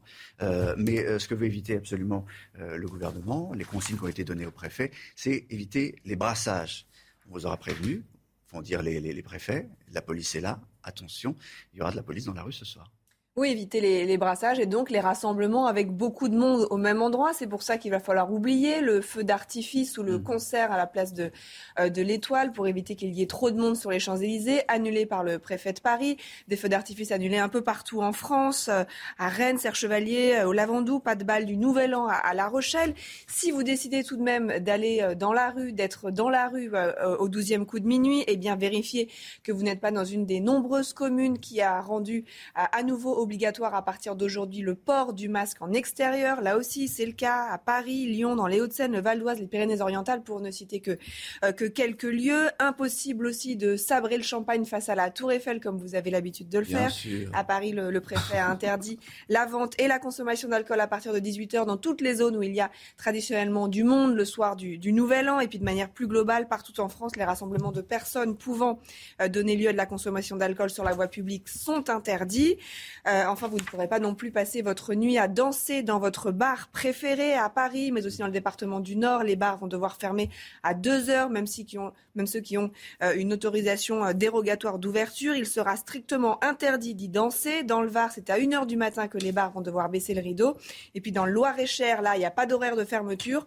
En revanche, pour ne pas, par mesure d'équité vis-à-vis des discothèques, eh la musique sera tout simplement interdite dans les bars du Loir-et-Cher. Interdire la musique, ça c'est une drôle de C'est une drôle de mesure. Enfin, ça, ça sonne euh, bizarrement. Je voudrais qu'on voit la, la carte de, de, Paris, parce que vous allez comprendre tout de suite les zones que la préfecture aimerait qu'on évite. C'est, bon, elle n'est peut-être pas aussi claire que ça, la carte, mais grosso modo, c'est près du, de, de ce qu'on appelle l'hypercentre, en fait, près des, des Champs-Élysées. Oui, les Champs-Élysées, le centre, euh, autour de, euh, de, de, dans le premier arrondissement, autour de Châtelet, 19 heures, aussi, ça le canal. Saint-Martin, Ouais. les berges de la Seine, tous on ces va éviter, de on va éviter évidemment les, les, les brassages. Et puis, il y a aussi, il faut le dire, des, des restrictions euh, qui visent à éviter le- les troubles à l'ordre public. Parce qu'il y a une tradition un peu, le sort du Nouvel An, on, on le sait, on brûle des voitures. Oui, euh, il y a ces images hein, qu'on a vues euh, d'année après année, même si euh, ces, ces dernières années, on, on en voyait moins, tu sais, Mm. des, des voitures brûlées. Mais à Strasbourg, par exemple, hein, où c'est un peu une, une tradition, il y avait des, régulièrement des violences urbaines. Eh bien, euh, près de 2000 policiers, pompiers, militaires vont être déployés pour limiter les risques d'incendie de voitures. Certains secteurs seront interdits au stationnement. Les automobilistes vont pouvoir garer leurs voitures dans des parkings euh, sécurisés et, et gardés. Pour éviter les violences aussi, un couvre-feu a été instauré pour les mineurs de moins de 16 ans non accompagnés d'un parent. À partir de 22 heures, ils n'ont plus le droit d'être seuls euh, dans la rue. Enfin, la vente et l'utilisation de pétards, de feux d'artifice sont interdits. Et ça, c'est pas seulement à Strasbourg, c'est dans de très très nombreuses agglomérations en France. Merci euh, Noémie. Euh, un soulagement quand même. Alors ça s'appelle, c'est pour les, professionnels des, foires et, des salons. Le gouvernement décide de, ne pas réinstaurer des, des jauges pour, pour euh, tenter de freiner la propagation de l'épidémie, soutenir, surtout soutenir ce, ce secteur. On va écouter Jean-Baptiste Lemoyne, ministre chargé du tourisme et des PME. Sur les jauges, c'est très important parce que c'est une information exclusive, je pense, euh, pour vous et pour vos auditeurs, c'est que le monde de l'événementiel était très inquiet. Euh, et il nous avait écrit à Bruno Le Maire euh, le monde des foires, des salons, euh, parce qu'il il pensait qu'ils étaient pris euh, dans ces euh, rassemblements et que du coup, ils devaient euh, euh, se contraindre aussi à ces 2000 personnes en intérieur. Eh bien, je veux leur dire que euh, dès lors que ce sont justement ce qu'on appelle des établissements recevant du public qui sont circulants, eh bien, ils ne sont pas concernés par ces jauges. C'est que l'ensemble des foires et salons ne sont pas concernés par les jauges. En revanche, il y a un protocole sanitaire qui s'applique. Ce protocole, il précise naturellement que euh, il faut mettre en place des, euh, voies de circulation, il faut euh, s'assurer qu'il n'y ait pas une trop grande proximité, etc., entre les stands, entre les gens, etc. Il serait concerné par le, le pass vaccinal parce que tous les endroits qui étaient concernés par le pass sanitaire, au 15 janvier, eh bien, basculent sur le pass vaccinal. Les vœux d'Emmanuel Macron, c'est ce soir, on va en parler avec Benjamin Morel. D'abord, est-ce que les Français attendent quelque chose de, de ces vœux On est allé leur poser la question dans la rue. Bon alors qu'est-ce que vous attendez de l'allocution d'Emmanuel Macron demain soir? Euh, J'attends absolument rien. Effectivement, la question n'est peut-être pas si facile qu'elle peut en avoir l'air. Oh, bonne question. Euh, là, franchement, j'en sais rien. C'est un truc auquel je n'ai absolument pas réfléchi. Là, je je peux pas vous dire. Des vœux? Euh... Vous me posez une colle, là. Si les vœux du président sont souvent symboles d'espoir, les Français, eux, ont des envies bien précises. Ce serait pas mal qu'ils fassent des aides pour les, les petits commerçants et, euh, et les petites entreprises florissantes. J'aimerais que les élections se passent dans les meilleures conditions, de la façon la plus juste, sans discriminer euh, un candidat par rapport à un autre, que ce soit juste. L'attente des citoyens est aussi d'être rassurés sur les sujets importants comme la santé et le pouvoir d'achat. Des bonnes nouvelles en tout cas, sur un peu tout, sur, sur un petit peu le- tout ce qui va être éco- économie, pouvoir d'achat, tout. euh. On aimerait surtout qu'ils nous rassurent, hein, surtout en cette période de, de Covid qui remonte. Donc voilà, des mots rassurants. Emmanuel Macron adressera les derniers vœux de son quinquennat à quatre mois d'une nouvelle élection présidentielle. Aura-t-il des mots rassurants, euh, Benjamin Morel? Il va probablement tenter d'être tout de même un peu rassurant, mais en réalité, vous avez une situation qui s'impose à lui avec Omicron, et donc à partir de là, il ne pourra également être que d'une certaine façon anxiogène. Après, les Français que vous avez interrogés sont assez réalistes. Il n'y a pas grand-chose. à Lesquels? Parce qu'il y, a- il y a ceux qui disent on n'attend rien. bah, il y a plutôt ceux qui disent on n'attend rien, en effet, pas parce que c'est Emmanuel Macron, pas parce que le président de la République, etc., mais parce qu'on est face à un exercice, on le disait un peu tout à l'heure, qui est un exercice formel. Je ne suis pas tout à fait d'accord, parce que euh, lorsque Emmanuel Macron arrive, en 2017, ses premiers vœux sont très attendus. Dans l'exercice, d'une part l'exercice, et puis dans, le fond, c'est un jeune président qui arrive, qui, qui doit donner la, pêche et du peps au, pays, et on attendait beaucoup de ses vœux, dans mon souvenir. On peut donner un ton. Mais en réalité, c'est pas à ce moment-là que vous faites des grandes annonces, parce que tout bêtement, le président de la Ve République, il a un côté Janus. Vous savez, ce dieu romain qui a deux têtes, qui a deux faces en réalité. Il a un côté, une face reine d'Angleterre, qui lui permet d'incarner l'unité de la nation, d'incarner l'unité du pays, et de l'autre, il a quand même une face chef du gouvernement, chef off de la majorité, qui, eh annonce un projet politique. Le jour du 31 décembre, il est la reine d'Angleterre il est celui qui incarne l'unité de la nation. Il peut en tirer euh, des bénéfices électoraux parce que c'est important d'un point de vue politique d'incarner cette unité, mais il en tire des bénéfices non pas sur un programme, non pas sur des grandes annonces, mais en réalité beaucoup plus sur eh bien, cette incarnation, ce caractère un peu consensuel. Il y a des tentatives de faire des grandes annonces. L'année dernière, c'était la vaccination. Souvenez-vous également, plus une personne ne dormira dans la rue. Il y a mhm. quelques années, Emmanuel Macron également. Généralement, ça se retourne plutôt contre le chef de l'État, tout bêtement parce que, un, c'est pas le moment, et deux, évidemment, eh bien, ça ne mène pas toujours au succès escompté. Un mot de, cette tradition des, vœux. Euh, une archive pour commencer. Adieu donc, 1974, et salut à toi, 1975. 1982 ne répondra à nos espoirs que si nous faisons reculer et le chômage et l'inflation. La France est belle quand elle sait tout à la fois faire respecter ses règles et tendre la main. J'aime beaucoup Giscard qui, qui tutoie l'année 75. Euh, Salut à toi, 1964. C'est lui qui a commencé. La tradition, elle commence à la télévision avec Valéry Giscard d'Estaing, président moderne. Alors, et il y a une volonté d'allitérer sur cette tradition. C'est-à-dire que quand vous prenez l'historique des vœux, vous avez des vraies ruptures de style, avec la volonté justement de chaque président de la République, Emmanuel Macron compris, hein, il y a quelques années, de changer profondément le style, mais pas le fond. C'est-à-dire que le fond reste toujours un peu le même, mais il faut incarner les choses différemment. L'an dernier, hommage quasiment à, Valéry Giscard d'Estaing, parce que c'était près de la cheminée. C'est vrai. Il y a une volonté comme ça de se réapproprier l'exercice, mais toujours en restant dans le rituel. Il faut bien comprendre quand on parle des vœux qu'on parle d'un rituel républicain. Grosso modo, tout le monde sait qu'il n'y a pas grand-chose à en attendre. Un président de la République sait également que ce n'est pas ce moment-là qui va révolutionner sa présidence. Mais c'est attendu, ça doit être respecté, parce que les rituels en République, les rituels en politique, c'est quelque chose d'extrêmement structurant. Et un président de la République, je disais tout à l'heure, c'est un peu la reine d'Angleterre, il a ce côté-là, eh bien, il a ce côté gardien des rituels, gardien de la ritualité politique. Les vœux, eh bien, ça fait partie des grands rituels. Et la grande question, la grande interrogation, c'est savoir si les, Français vont adhérer, donc si les Français vont regarder euh, leur écran massivement une vraie question, parce que pour le coup, on a quand même une banalisation de la parole présidentielle, ce qui n'était pas forcément le cas il y a quelques années. Là, aujourd'hui, c'est le cas, mais en même temps, on est encore une fois dans le rituel, mais il ne faut pas oublier que ce rituel lance d'autres rituels. Il y a ensuite plusieurs cérémonies des vœux, corps diplomatique, corps constitué, etc., où là, pour le coup, le contenu politique est plus grand. C'est un premier pas vers quelque chose de plus large au mois de janvier. Il n'y aura pas que Emmanuel Macron ce soir sur scène. Il y a plein d'artistes qui seront sur scène. sur scène, sur scène. Lui sera à l'Élysée, mais d'autres sont sur scène. Laurent Gérard, dans un instant. C'est la dernière de notre série sur les comédiens qui passent leur soirée de réveillon sur scène. Et vous le savez, ils sont, nombreux, c'est une tradition. Les salles de spectacle sont ouvertes le soir du, réveillon. On va donc aller à, l'Olympia, euh, l'Olympia où Laurent Gérard s'est installé depuis, euh, depuis quelques jours avec son spectacle sans modération, Nouvelle Cuvée.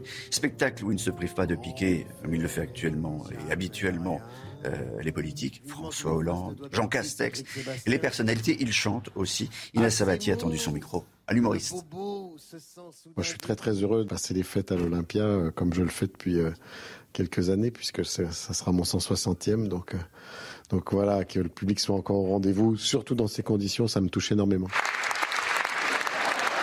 C'est bon de retrouver en plus un public, je trouve, très responsable, ça fait très castex en responsabilité, mais c'est vrai, responsable, avec des passes, avec des masques. Olivier Véran et moi-même tenions à vous mettre en garde sur une nouvelle mutation du virus.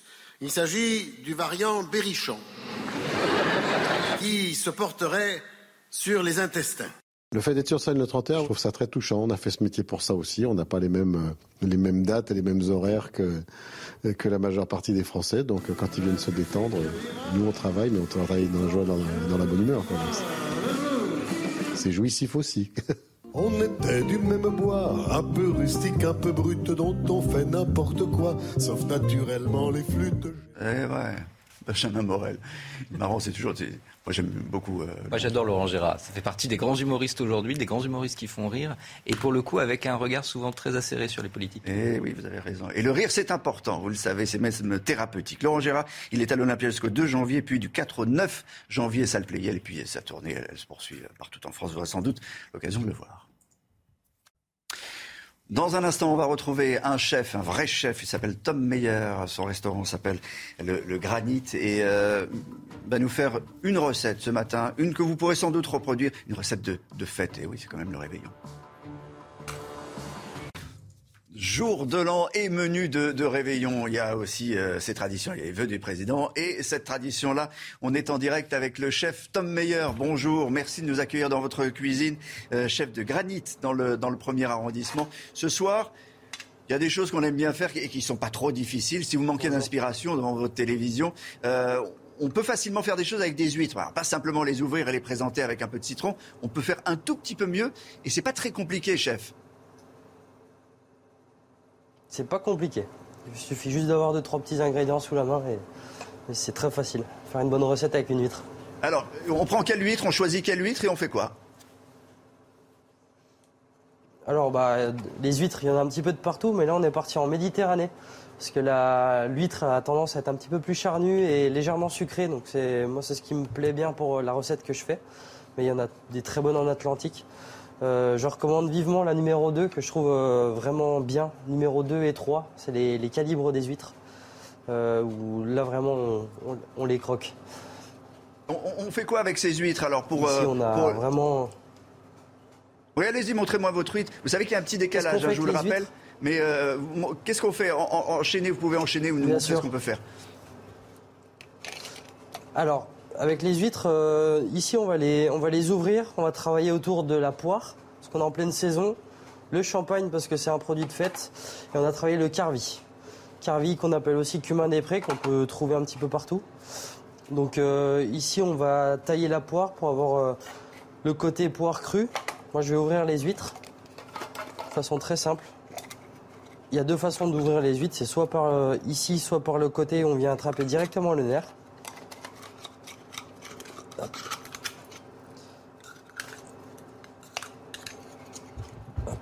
Ici. C'est vrai qu'elle est charnue. Hein. Alors, elle est très charnue, elle est magnifique. j'aime beaucoup Jean-Christophe Jaune, notre estréiculteur. Alors, vous voyez la taille, hein, c'est euh, vraiment costaud. Hein. Ah ouais. Mais c'est immense. Alors, c'est un monstre. C'est un monstre. Exactement. je, précise quand même que vous travaillez qu'avec des, producteurs français et des producteurs locaux très près de, chez vous. C'est aussi votre, votre particularité. Bien sûr, on essaye de se procurer un maximum de produits en Ile-de-France parce qu'il y a quand même un, joli bassin euh, de, produits. Euh, il y a tout ce qu'il faut, fruits et légumes principalement. Euh, un petit peu de viande, après tout ce qui est crèmerie, il faut s'éloigner un petit peu, mais on, on reste assez proche. Et après, produit de la mer, euh, la, Bretagne est très rapide. Hein. Ça sort de l'eau le matin et ça vient chez nous en direct. On a beaucoup de chance. C'est l'avantage de Paris. Alors, ici, on va poser l'huître en plein milieu. On a réalisé un petit coussin à base de poire, oseille et salicorne. On va chercher vraiment un côté sucré, l'acidité sur l'huître qui fonctionne toujours très bien. On a fait de l'épeautre soufflée. Il suffit de, cuire l'épeautre euh, euh, dans l'eau. Ensuite, on va venir la sécher au four et on vient la frire. Donc, il a vraiment le côté très croustillant. Ici, on pose la poire dessus. Ici, c'est une compote de poire qu'on va faire avec toutes les chutes de poire du taillage. C'est toujours euh, agréable pour moi de travailler le fruit avec l'huître. Le fruit a un petit peu d'acidité. On a récupéré l'eau d'huître qui, ramène vraiment beaucoup d'iode aussi.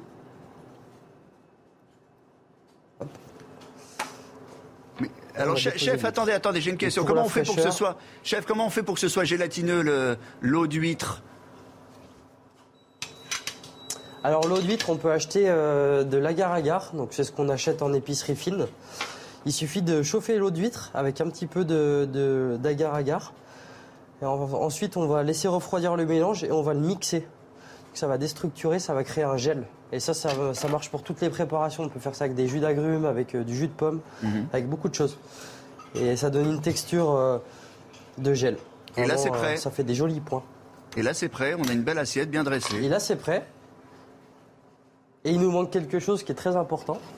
On a fait une glace, justement, à base de champagne et carvi. Ah oui, je me disais qu'il manquait le champagne. quand Donc même. ça, euh, on peut acheter quand même. Il manque un petit peu de champagne. Hop.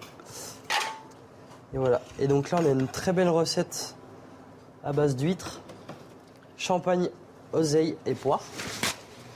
Donc ça, c'est vraiment, euh, ça va être une entrée pour ce soir euh, de, à notre no- menu de fête. Euh, Ben voilà, c'est- menu c'est- c'est- en 7-8 ans. Donc euh, C'est- C'est magn- c'est magnifique, bravo. Euh, je, tous les je- je produits pense de fête. On est sur la Saint-Jacques. On, on va pas avoir le temps pour, la Saint-Jacques, mais, mais euh, l'huître, elle, est formidable.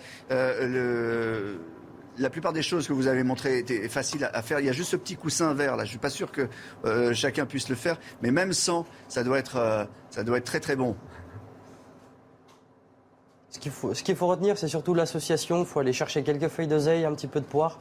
En fait, c'est, euh, une feuille d'oseille qui est remplie avec euh, euh, des poires taillées et, de l'oseille euh, concassée. Ça va vraiment donner ce petit côté végétal à l'huître qui fait du bien. Eh bien, merci euh, Tom Meyer euh, d'avoir euh, partagé. merci d'avoir partagé avec nous euh, cette, cette- cette recette. Je remercie Solène Boulan pour pour pour ces images. C'est pas facile hein, de présenter Merci en cinq vous. minutes, en cinq minutes, mais vous l'avez fait une une en- une entrée comme comme celle-là aussi travaillée. Merci d'avoir fait cet effort pour nous Petite et pour les spectateurs de, de, de CNews et on vous souhaite un excellent réveillon. Dans un instant, la météo.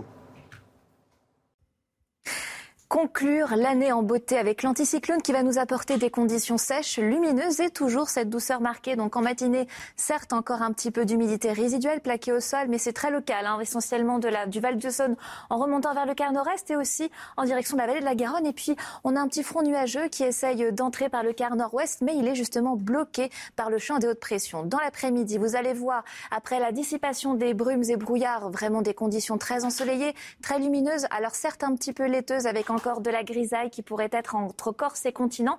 Et puis toujours ce front qui essaye de rentrer mais qui reste bloqué. On va le retrouver tout au plus dans l'après-midi des Pays de la Loire en remontant vers les Ardennes accompagné de vent le long des côtes de la Manche jusqu'à 60 km heure. La douceur s'invite dès le lever du jour et ce dans les mêmes régions, hein, que ce soit pour Brest ou encore à Lille avec la maximale de 11 degrés. Dans l'après-midi, le mercure encore marqué par cette douceur avec 11 degrés la minimale du côté de Dijon, 15 degrés que ce soit pour les rues de la capitale parisienne ou encore à Bordeaux et jusqu'à 20 degrés pour la Corse. Avant de nous quitter, eh bien, on ouvre 2022 toujours avec des conditions très ensoleillées, euh, surtout pour le quart sud-est où le soleil vraiment va régner en maître, mais on a un petit peu plus de nuages qui commencent à rentrer dans la journée de samedi. Puis à partir de dimanche, on change de flux, on passe d'un flux de sud qui ramène de la douceur, un flux d'ouest qui va ramener à nouveau des pluies, un régime perturbé. Donc ça va commencer par le quart nord-ouest dans la journée de dimanche et puis poursuivre sa course justement dans la journée de lundi. Seul le quart, enfin, en tout cas seul le tiers sud conservera des conditions très sèches, lumineuses, un très beau soleil, avec en plus une douceur qui reste marquée jusqu'à 15 degrés. 8 heures sur CNews. Merci d'être avec nous pour ce dernier jour de l'année, cette dernière matinale de, de l'année. Évidemment, on est le, le 31 décembre. Euh, ce soir, on réveillonne des festivités restreintes, vous le savez, par le gouvernement et par la crise sanitaire, provoquée surtout par la crise sanitaire. Les bars et les restaurants vont rester fermés euh, ou fermeront à, à 2 heures du, du matin à Paris. Le masque est obligatoire dans, dans plusieurs centres-villes à Paris, mais aussi euh, dans beaucoup de villes de France. Pas de feux d'artifice non plus, ni de rassemblement pour consommer de l'alcool sur la voie publique. On reviendra là-dessus, évidemment. Nous sommes euh, à J-100 de la, présidentielle et sur les derniers vœux aussi de- d'Emmanuel Macron, derniers vœux du quinquennat. Ils seront diffusés à, 20h depuis l'Elysée. Le chef de l'État a commencé à les écrire il y a plusieurs jours. Emmanuel Macron qui parlera de la situation sanitaire, mais aussi quelques raisons de réjouir que l'on peut avoir, l'économie en particulier, de la présidence de l'Europe. On fera le point tout à l'heure. Et puis, euh, nous sommes euh, le 31 et c'est aussi l'occasion de bien manger au Nouvel An. Euh, vous manque-t-il des ingrédients pour cuisiner ce soir Les courses de dernière minute? Marie Conan se trouve sur un marché à Paris, dans le 5e arrondissement. À tout à l'heure. Le masque en extérieur, à nouveau obligatoire dans de nombreuses villes de France, je vous le disais il y a un instant. Comme par exemple en région parisienne ou encore à Lyon, c'est pour tenter de juguler le variant Omicron que les préfectures multiplient les arrêtés et forcément les contrôles. Illustration en Charente-Maritime avec Jérôme Montenot. À part sur la plage ou dans le parc, mais euh, sinon il faut porter le masque. Ok, Ok Oui. Merci à vous. Châtelaillon-Plage fait partie des 72 communes où le port du masque est redevenu obligatoire en Charente-Maritime. Des opérations de contrôle et de prévention sont organisées pour réhabituer la population à ces mesures. C'est un peu débile auprès de la plage, mais, mais bon, c'est en plein air. Mais bon. est un peu en retrait, donc euh, mais c'est pas grave, hein, c'est comme ça. On a peut-être été un peu laxiste ces derniers temps. On pensait peut-être être sorti eh de, cette, de cette situation un peu compliquée, il faut bien le dire, psychologiquement. Mais il faut maintenant qu'on revienne euh, voilà, à des choses draconiennes. Dans les restaurants, c'est aussi le moment de vérifier les passes sanitaires. Là, c'est la première fois quand même en- depuis 9 mois. Mais bon, faut leur faire peur, quoi. faut vacciner les 5 millions qui restent. C'est inadmissible qu'il y ait des gens qui actuellement se promènent sans avoir fait l'effort de se protéger et de protéger les autres. Malgré un taux de vaccination important, la Charente-Maritime connaît une vague de contamination qui explose. Avec euh, la, la très forte contagiosité de la variante Omicron, nous sommes aujourd'hui en Charente-Maritime à 490 de taux d'incidence. C'est le taux le plus élevé que nous ayons connu depuis le début de la pandémie. Avec le beau temps, les vacances et l'afflux de touristes sur les côtes de Charente-Maritime, les contrôles vont s'intensifier tout le week-end.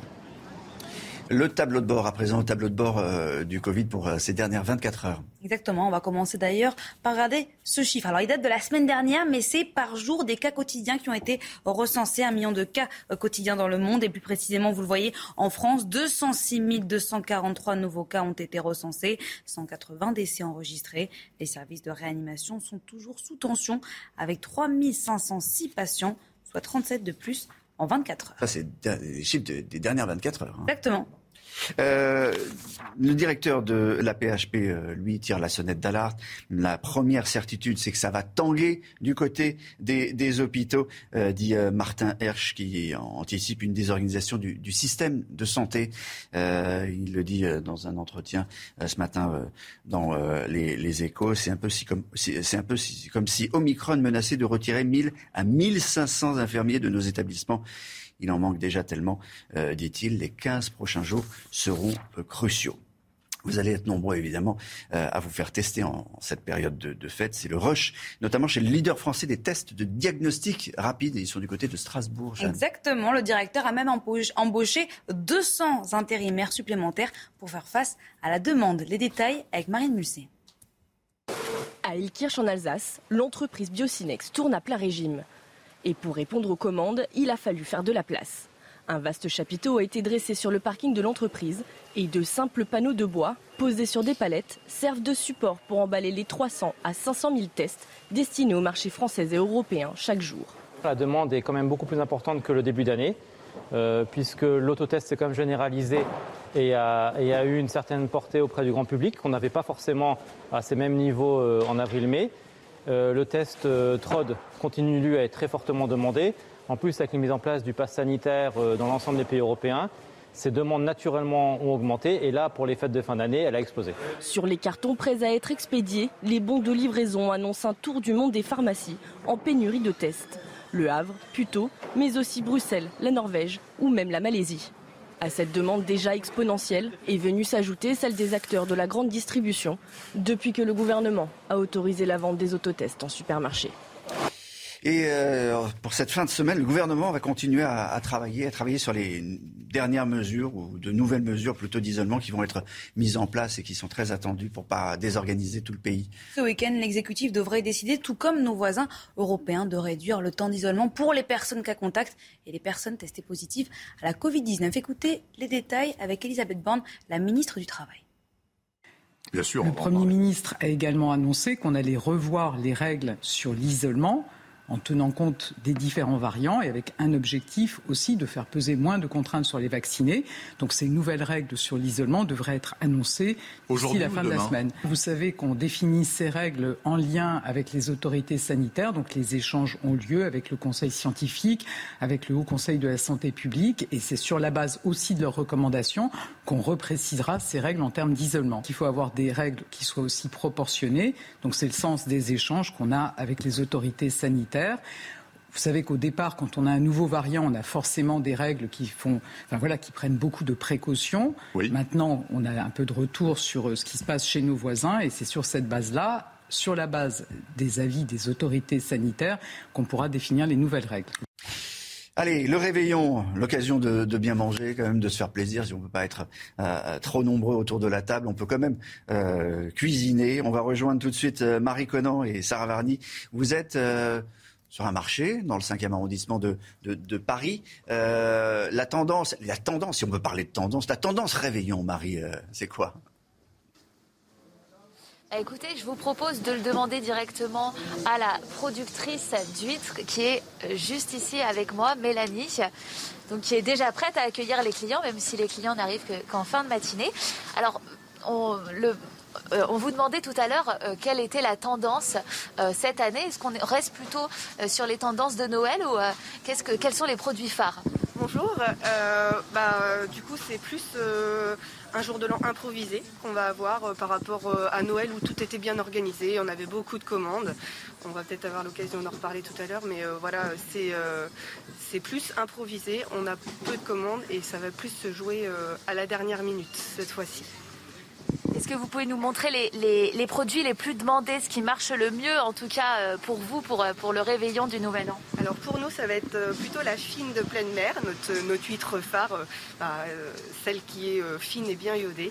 Donc la numéro 3 et encore plus sur la numéro 2. On est sur quelle tranche de prix pour ces produits-là? Alors la numéro 3, on va être à 9 euros la douzaine, donc ce qui est raisonnable, et la numéro 2, 10 euros. Est-ce qu'on n'a pas l'impression qu'avec euh, la crise sanitaire, les gens préfèrent se faire livrer et délaissent un petit peu les marchés? Au niveau des commandes, vous me disiez que vous en aviez moins qu'à Noël? Oui, j'en ai à peu près 5, mais après, euh, je pense que ça va venir euh, dans la matinée. Je pense qu'ils vont plus se réveiller un peu au dernier moment. Tout le monde aussi attendait les annonces gouvernementales de lundi dernier. Du coup, on espère en tout cas que les clients seront au rendez-vous. Merci beaucoup Mélanie. Et les Français ont euh, l'intention de réveillonner en petit comité, donc pas de gros plateau euh, pour cette productrice d'huîtres. Merci euh, Marie Conan. Mais elle a raison, votre productrice, ils ne savent pas les Français.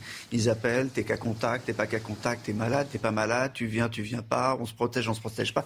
Tout le monde est dans le même cas. Et donc effectivement, il y a, y a des conséquences directes pour, pour, les, pour les ostréiculteurs, mais pour, pour de nombreux chefs d'entreprise aussi. Les vœux du chef de, de l'État euh, c'est ce soir, au moment évidemment où il y a cette reprise épidémique. Euh, qu'est-ce que vous attendez du chef de l'État ce soir? Est-ce que vous avez un, vœu particulier? Est-ce que vous attendez encore quelque chose? Écoutez. Bah, J'aimerais qu'Emmanuel Macron il, euh, nous rassure par rapport à la crise sanitaire qu'on vit actuellement. On aimerait surtout qu'il nous rassure, hein, surtout en cette période de, de Covid qui remonte. J'aimerais qu'il soit sincère et j'aimerais qu'il nous dise un peu la vérité et qui ne donne pas l'impression d'aller au hasard de ces déclarations, des obligations qu'il nous donne. C'est insupportable. Je n'attends rien de, notre président. On attend quand même autre chose que juste, euh, juste une bonne année. Je pense qu'on attend surtout des bonnes nouvelles et, euh, et, une avancée sur tout ce qui se passe en ce moment, pas forcément que le Covid, mais aussi plein d'autres choses. Et Elodie Huchard, alors qu'est-ce qu'on attend euh, ce soir? Un exercice qui, est un peu, qui est un peu connu, qui est, qui est très, très encadré, au fond, ces vœux présidentiels, Elodie un exercice euh, encadré, une allocution qui devrait durer euh, environ 15 minutes, direct ou pas. Les choses sont en train encore de se décider. Alors sur le fond, évidemment, il sera question euh, de la crise sanitaire. Ce seront les deuxièmes vœux où Emmanuel Macron va devoir quand même donner un message d'espoir aux Français qui sont fatigués aussi psychologiquement de cette crise sanitaire. C'est normalement le moment du bilan, les derniers vœux d'un quinquennat, mais forcément, c'est compliqué de jouer sur l'équilibre. À la fois, il faut pouvoir se réjouir et défendre son bilan. En même il y a quand même cette crise sanitaire qui repart, on l'a dit. Et puis surtout, Emmanuel Macron va aussi devoir parler d'Europe à partir de demain. C'est la France qui préside l'Union européenne. Et puis surtout, on le sait, ce sont des vœux importants parce qu'on va guetter les signes qui pourraient dire qu'Emmanuel Macron sera ou non candidat. Il y a peu de doute sur sa candidature, mais on attend toujours la déclaration officielle du chef de l'État. Merci euh, Elodie. On suivra ça évidemment euh, ce soir 20h. Vous nous le disiez, on n'est pas sûr que ce soit en direct. Hein. C'est pas encore. Euh, en, général, c'est enregistré les vœux. En fait, ça va dépendre de l'avancée euh, du discours. En général, effectivement, c'est enregistré quelques minutes avant. Donc, suivant là où en est le chef de l'État, on sait qu'il a commencé à écrire ses vœux à Brégançon, qu'il rejoint le palais d'Élysée pour les prononcer. On saura dans la journée si l'exercice aura lieu en direct ou si ça, aura été enregistré quelques minutes avant. Il sera question forcément, vous le disiez, de la crise sanitaire. On vient de l'apprendre. C'est officiel. Le variant Omicron est majoritaire en France. Euh, à l'instant on parle. Merci Elodie. Dans un instant, c'est une interview politique de votre matinale. Monseigneur Mathieu Rouget, évêque de Nanterre, sera à nos côtés. L'invité de la matinale, c'est Monseigneur Mathieu Rouget. Bonjour, vous êtes l'évêque de, Nanterre. Le dernier jour de, l'année, c'est l'occasion de, regarder un peu dans le rétroviseur, de faire des bilans. On va commencer par le bilan entre l'Église et la France. Quel bilan vous tirez cette année? Alors, c'était une année euh, qui n'a pas été toujours simple. D'une part, il y a eu tout le travail autour de la loi dite séparatisme, où il a fallu faire entendre l'importance dans notre pays de la liberté d'expression, d'association, d'éducation et de culte en général. Mais voilà, le dialogue a pu avoir lieu. C'est aussi une année qui a été pour l'Église marquée par euh, le rapport sur euh, de la commission indépendante que nous avions souhaité sur les abus sexuels dans l'Église, qui euh, a donné évidemment une onde de choc, mais qui est aussi l'occasion d'un travail de fond, d'un travail de vérité qui est rude, mais je pense prometteur pour l'avenir. Vous vous réjouissez par exemple dans cette, ce moment très particulier où, où euh, le Covid est, partout, vous réjouissez qu'il n'y ait pas de jauge dans, vos églises Alors c'est de fait très important qu'après un certain nombre d'ajustements, nous soyons maintenant bien d'accord sur le fait que la liberté de culte est tellement fondamentale qu'elle doit être pleinement respectée, à condition évidemment que nous prenions les mesures euh, sanitaires qui conviennent. Et j'ai l'impression que maintenant nous avons, nous avons un peu trouvé notre rythme. Nous savons que dans les églises, il y a masque, gel, quelques adaptations liturgiques. Cela se passe bien avec un grand esprit de responsabilité. Et je pense que c'est très important pour les fidèles de pouvoir se retrouver, de pouvoir partager et célébrer leur foi. C'est important pour pouvoir traverser cette période difficile sans succomber au découragement. Non, non, mais Omicron n'est pas tout à fait euh, Delta. C'est euh, est plus rapide, on sait qu'il se répand plus, plus vite. Il n'y a pas une petite crainte, vous ne dites pas, euh, aujourd'hui, ça serait peut-être bien de, demander un, un, pass en plus, de faire encore plus attention, d'augmenter les protocoles, parce qu'il faut dire la vérité. Ce variant et cette épidémie vous a fait perdre des fidèles, en tout cas dans les églises. Alors, je pense la fréquentation des églises a baissé. L'épidémie a, a, a, donné le, un esprit de crainte à certains, et comme dans les cinémas, comme dans les mm. théâtres, les personnes ont du mal à se retrouver. Mais pourtant, c'est tellement important de se retrouver, mm. parce qu'on ne peut pas vivre tous derrière des écrans. Et donc, il faut vraiment persévérer dans cette invitation à se rassembler, mais dans de bonnes conditions sanitaires. Je vois que les, les normes qui ont été données au plan général, par exemple, de 2000 personnes pour des espaces clos, il me semble que toutes les églises ne reçoivent pas 2000 fidèles, mhm. malheureusement. Elles n'ont pas toujours la taille de les recevoir, évidemment. Et donc, je crois que euh, nous sommes euh, rigoureux sur les mesures sanitaires que nous avons à mettre en place et qu'elles sont maintenant euh, bien fixées. Vous dites quoi aux catholiques de France dimanche? Venez sans crainte dans nos églises? Ah mais bien sûr, dans vos églises, les catholiques sont chez eux, dans leurs églises. Oui, bien sûr, non seulement sans crainte, mais aussi pour pouvoir avancer dans cette période. Vous voyez, je crois que ce qui est très important, Bien sûr, euh, les chaînes d'information sont dans leur rôle en parlant beaucoup, beaucoup, beaucoup de la crise sanitaire. Il me semble que maintenant nous savons que nous allons vivre avec ce virus pendant un certain temps. Il est important que de temps en temps soient rappelées les mesures sanitaires à mettre en œuvre. Mais après, il ne faut pas succomber au virus. Il faut continuer à vivre, il faut continuer à créer, il faut continuer à se tourner les uns vers les autres, il faut continuer à vivre notre vie relationnelle, notre vie spirituelle. Donc en étant responsable, mais sans nous laisser enfermer dans le virus. Nous, on informe. Est-ce que vous vous informez? Est-ce que euh, le, dimanche, on informe, on dit faites attention, vaccinez-vous? Est-ce que ce message-là passe ou, c'est celui des, autorités sanitaires et uniquement des autorités Alors, la première information que nous avons à donner et que nous donnons abondamment, c'est que Dieu aime chacun et que Dieu appelle chacun à donner le meilleur de lui-même. Ça, c'est mm. l'information principale que nous avons à donner. Après, nous rappelons autant que nécessaire les mesures sanitaires à mettre en œuvre pour pouvoir se rassembler dans de bonnes conditions. Ce que je veux dire, c'est que l'Église de France, elle est pro-vaccin ou anti-vax? Crois que ce n'est pas le sujet. Je pense que nous sommes engagés, et chacun le sait. Nous n'avons pas à donner des avis scientifiques qui ne sont pas de notre mmh. ressort, mais nous sommes tous engagés dans euh, un esprit de responsabilité pour traverser cette crise sanitaire le mieux possible. Donc pas de conseils, vaccinez-vous, pas vaccinez-vous. Ça, c'est le libre arbitre de, ceux et celles qui, viennent dans, vos églises. D'une manière générale, nous croyons à l'esprit de responsabilité mhm. et à la conscience de chacun. Dans le rétro de l'année, euh, vous le disiez, il y, a, le rapport Sauvé sur les victimes d'abus sexuels dans, l'Église, estimation supérieure à, 200 000 victimes. Euh, le pape François a fait part euh, de sa honte, de sa tristesse, de, sa douleur pour, les victimes, mais en même temps, euh, certains, dans les rangs de l'Église, ont remis en cause la méthodologie du, rapport Sauvé. On en est où aujourd'hui euh, entre le Vatican, l'Église et, le rapport Sauvé? Alors d'abord, euh, entre le Vatican et l'Église en France, les relations sont permanentes et, de très bonne qualité. Je pense que qu'il y ait des discussions autour d'un rapport, c'est tout à fait légitime. Le plus important, c'est en fait le, le descriptif très approfondi que le rapport nous fait des raisons qui ont pu comme conduire à, un certain nombre au nombre de, grand nombre des abus, les dysfonctionnements également dans, dans la manière de les traiter. Donc ce, ce, rapport qui est vraiment approfondi nous aide beaucoup aujourd'hui à avancer pour sortir de euh, cette euh, situation, pour que l'Église soit la maison sûre et joyeuse qu'elle n'aurait jamais dû cesser d'être. Et nous sommes très déterminé sur ce sujet. La maison sûre et, joyeuse. On, l'a dit tout à l'heure, euh, le, variant a, provoqué euh, non pas une désertion massive, mais enfin euh, a provoqué quand même une, petite peur d'aller dans, les églises. Est-ce que là, avec avec cet immense scandale, il n'y a pas eu une crise de, confiance qui a provoqué elle aussi une, perte de certains de, vos fidèles? Il y a sûrement une crise de confiance chez certains je pense que beaucoup d'autres sont sensibles à, l'engagement qui est le nôtre. Nous avons pris l'initiative de la commission indépendante. Nous sommes très déterminés pour avancer. Et le but, justement, c'est de donner confiance, de restaurer parfois, de renouveler, d'approfondir la confiance de tous. Mmh. Et ça va continuer. Bien sûr, bien sûr. Pour moi, c'est mon programme de, de, cette année. C'est un élément important de continuer à travailler sur ce sujet. Euh, au cœur des, questions de l'actualité aussi, euh, il y a eu la violence contre l'Église de France. Elle existe, elle est réelle, on ne peut pas le nier. Le, soir de, Noël, il y avait des policiers, des gendarmes devant les, devant les églises.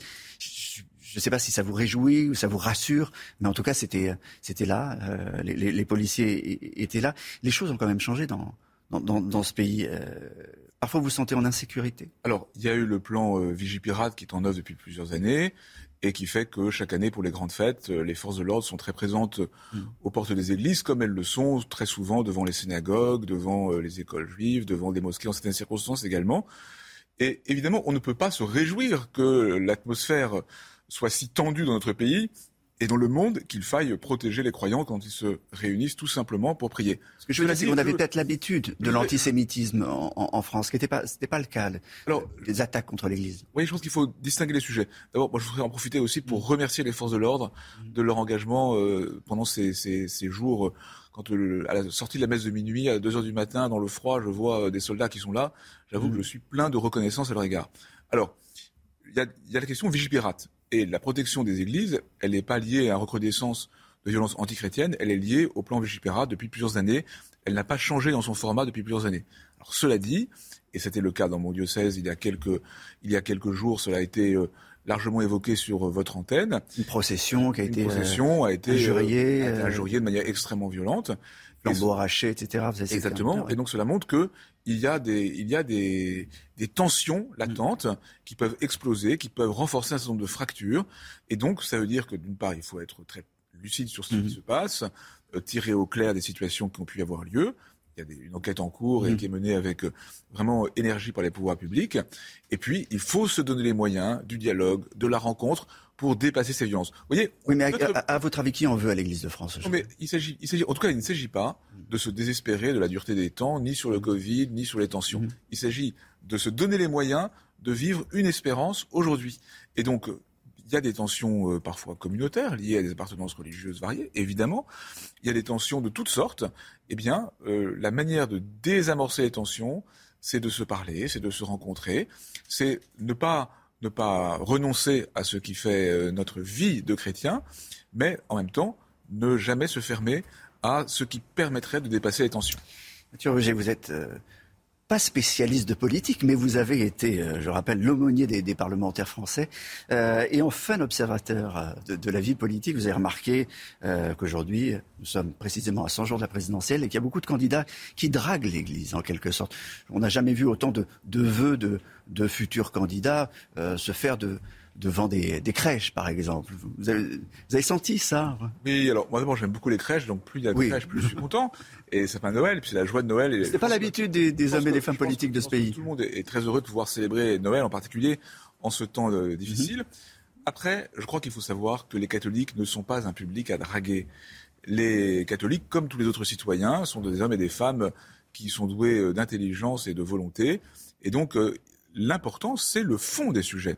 Dans quelques jours, sans doute, y aura-t-il un texte du Conseil permanent de la conférence des évêques qui permettra de poser quelques questions précises euh, sur, euh, sur la réponse à la grande pauvreté, sur mmh. euh, le respect de la dignité de la personne humaine dans toutes ses dimensions, sur une écologie vraiment intégrale.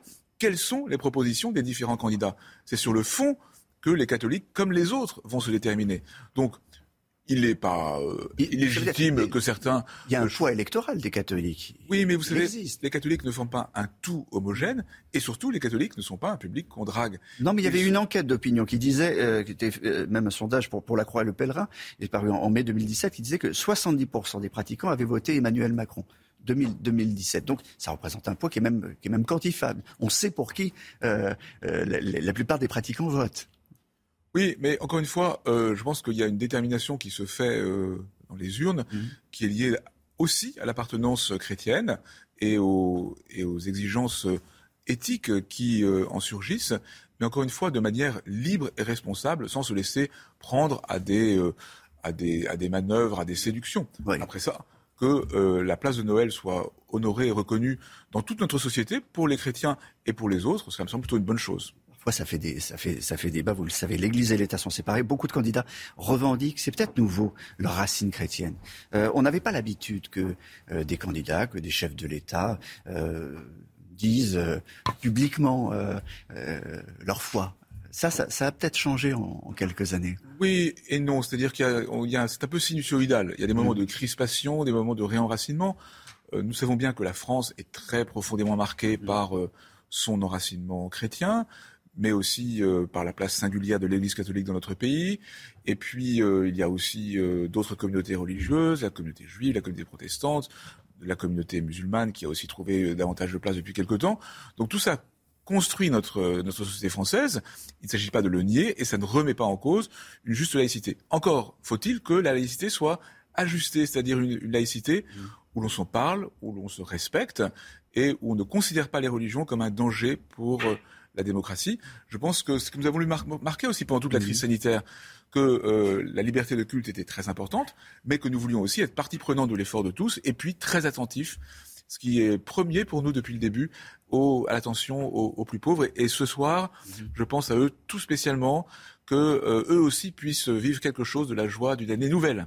Un vœu pour 2022 euh, Que chacun puisse avancer dans l'espérance, que la difficulté des temps ne nous fasse pas sortir de l'espérance, c'est-à-dire de la perception que l'amour, l'amour de Dieu, l'amour qui est dans nos cœurs, peut être plus fort que tout ce qui pourrait y porter atteinte. Et pas trop de clientélisme électoral. Peu importe, l'important c'est l'espérance. Merci beaucoup, euh, monseigneur Mathieu Roger, d'avoir été euh, l'invité de la matinale ce matin. Merci. Le variant Omicron désormais majoritaire en France, c'est ce que vient d'annoncer Santé publique France. Ces derniers jours, le virus a connu une progression importante, prévient l'agence. Hier encore, plus de 200 000 nouveaux cas ont été recensés sur le territoire. J-100 avant la présidentielle et dernier vœu du quinquennat pour Emmanuel Macron. Ils seront diffusés ce soir à 20h depuis l'Elysée. Alors qu'est-ce que les Français en attendent? Et en attendent-ils vraiment quelque chose? Nous sommes allés vous poser la question. Et puis euh, l'un de nos voeux pour 2022, c'est la santé, non, Jeanne? La santé physique, la santé euh, mentale aussi. On sera avec deux professionnels tout à l'heure qui nous feront peut-être euh, nous sentir bien. Ce sont des, hypnotiseurs, des hypnothérapeutes, mais il faut aussi du spectacle. ils seront avec nous, Xavier Claus et Édouard Chéron. Ça y est, le variant Omicron est majoritaire, majoritaire en, France. Olivier Véran, vous avez, vous avez préparé à ça. Annonce faite il y a quelques minutes par Santé publique France qui précise la progression du variant est importante ces derniers jours. En chiffres, sachez que 62% des tests sont suspectés d'être dus au variant Omicron contre seulement 15% la semaine dernière. Et dans le tableau de bord de ces dernières 24 heures, on vous le rappelle, plus de 200 000 euh, nouveaux cas euh, recensés, 206 243 exactement, 180 décès encore ces dernières 24 euh, heures. Et en réanimation, vous le voyez, toujours la tension avec plus de, de 3, 000, patients. Face à la vitesse vertigineuse de circulation du Covid, eh bien Martin Hirsch alerte, ça va tanguer à l'hôpital. Le patron de l'APHP prévient, il a déjà ordonné de déprogrammer certaines opérations. Les détails avec Marine Musset. Face à l'arrivée d'Omicron, le patron de l'APHP, Martin Hirsch, alerte. La première certitude, c'est que ça va tanguer. Nous faisons tout pour éviter ce débordement incontrôlé que tout le monde redoute. En Angleterre, où l'épidémie a quelques jours d'avance sur la France, 25% des soignants ont été arrêtés. En France aussi, le nombre d'arrêts maladie se multiplie dans les hôpitaux. On démarre avec plus de postes vacants, un risque d'absence doublé par rapport au risque habituel. Un peu comme si Omicron menaçait de retirer 1000 à 1500 infirmiers de nos établissements, sachant qu'il en manque déjà autant. Selon des premières données de l'Institut Pasteur, le variant Omicron serait plus contagieux, mais moins virulent que Delta, et la vague pourrait rester gérable. Ce spécialiste reste optimiste. Les cinq premiers jours de décembre, vous avez 0,20% de mortalité. Les cinq derniers jours, donc euh, depuis hier, 0,16. On ne peut pas dire que Omicron arrive comme quelque chose de plus grave que ce qui se passait avant. Pour éviter une pénurie de personnel à l'hôpital, une consigne ministérielle prévoit déjà que les soignants positifs mais asymptomatiques continuent de travailler.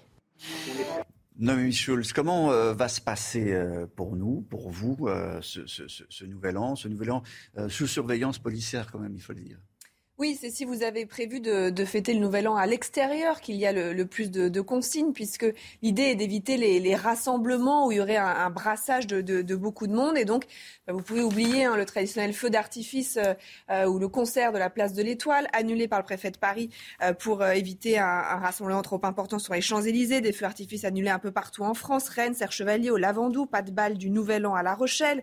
Si vous décidez d'être dans la rue au 12e coup de minuit, vérifiez avant de sortir que vous êtes pas dans une des euh, euh, communes qui euh, rend à nouveau obligatoire à partir d'aujourd'hui le port du masque à l'extérieur. C'est le cas à Paris, à Lyon, dans les Hauts-de-Seine, le Val d'Oise ou encore les Pyrénées-Orientales et dans de très nombreuses autres agglomérations. Impossible aussi de sabrer le champagne face à la Tour Eiffel ce soir. Euh, le préfet a interdit la vente et la consommation d'alcool à partir de 18h dans tous les lieux qui sont traditionnellement très fréquentés le, soir du Nouvel An. On n'a pas le droit d'avoir de sabre C'est pas, euh, c'est pas idéal. Plus globalement, hein, partout en France, les rassemblements de personnes donnant lieu à de la consommation d'alcool sont interdits. Enfin, Olivier, vous ne pourrez pas non plus danser dans votre bar préféré jusqu'au bout de la nuit. Euh, les bars à Paris, euh, mais aussi dans le département du Nord, vont devoir fermer à 2 heures du matin. Euh, même ceux qui ont une, une dérogation, une autorisation dérogatoire d'ouverture, il sera strictement interdit d'y danser. Dans le Var, c'est à 1 heure du matin que ça fermera. Dans le Loir-et-Cher, il n'y a pas d'horaire de fermeture. En revanche, la musique est interdite toute la nuit. Là, c'est une mesure d'équité vis-à-vis des, des, boîtes de nuit. En revanche, ce qui ne change pas, c'est le montant de, de ce que vous risquez. L'amende, 135 euros si par exemple vous êtes contrôlé euh, ce soir et que vous n'avez pas votre masque alors que vous êtes dans une commune où le masque est obligatoire en extérieur ou encore si vous avez un verre d'alcool à la main sur la voie publique. Bon, on pourra quand même manger. Inviter une ou deux personnes à la maison. Chez vous, vous pouvez, dans le respect bien sûr des gestes barrières. Évidemment, évidemment. Je ne sais pas si vous avez cuisiné. Peut-être que vous, euh, dans votre télévision, vous avez envie d'être inspiré, de connaître la, la tendance d'attendre, vous avez attendu le dernier moment, euh, comme, comme beaucoup, pour savoir si euh, des amis vont venir, pas venir, Covid, pas Covid, etc. Marie Conan euh, et Sarah Varny sont, sont sur un, marché, marché Monge à, Paris. ça y est, il fait jour d'abord, déjà, c'est une première chose. quelle est la tendance? C'est vraiment la dernière minute hein, ce matin. Oui, c'est la dernière minute. Mais avant tout, Olivier, j'aimerais vous montrer cette grande variété de fromages que propose la fromagerie sur le marché Monge. Ça donne envie et justement, on va aller voir la gérante Josepha. Bonjour Josepha.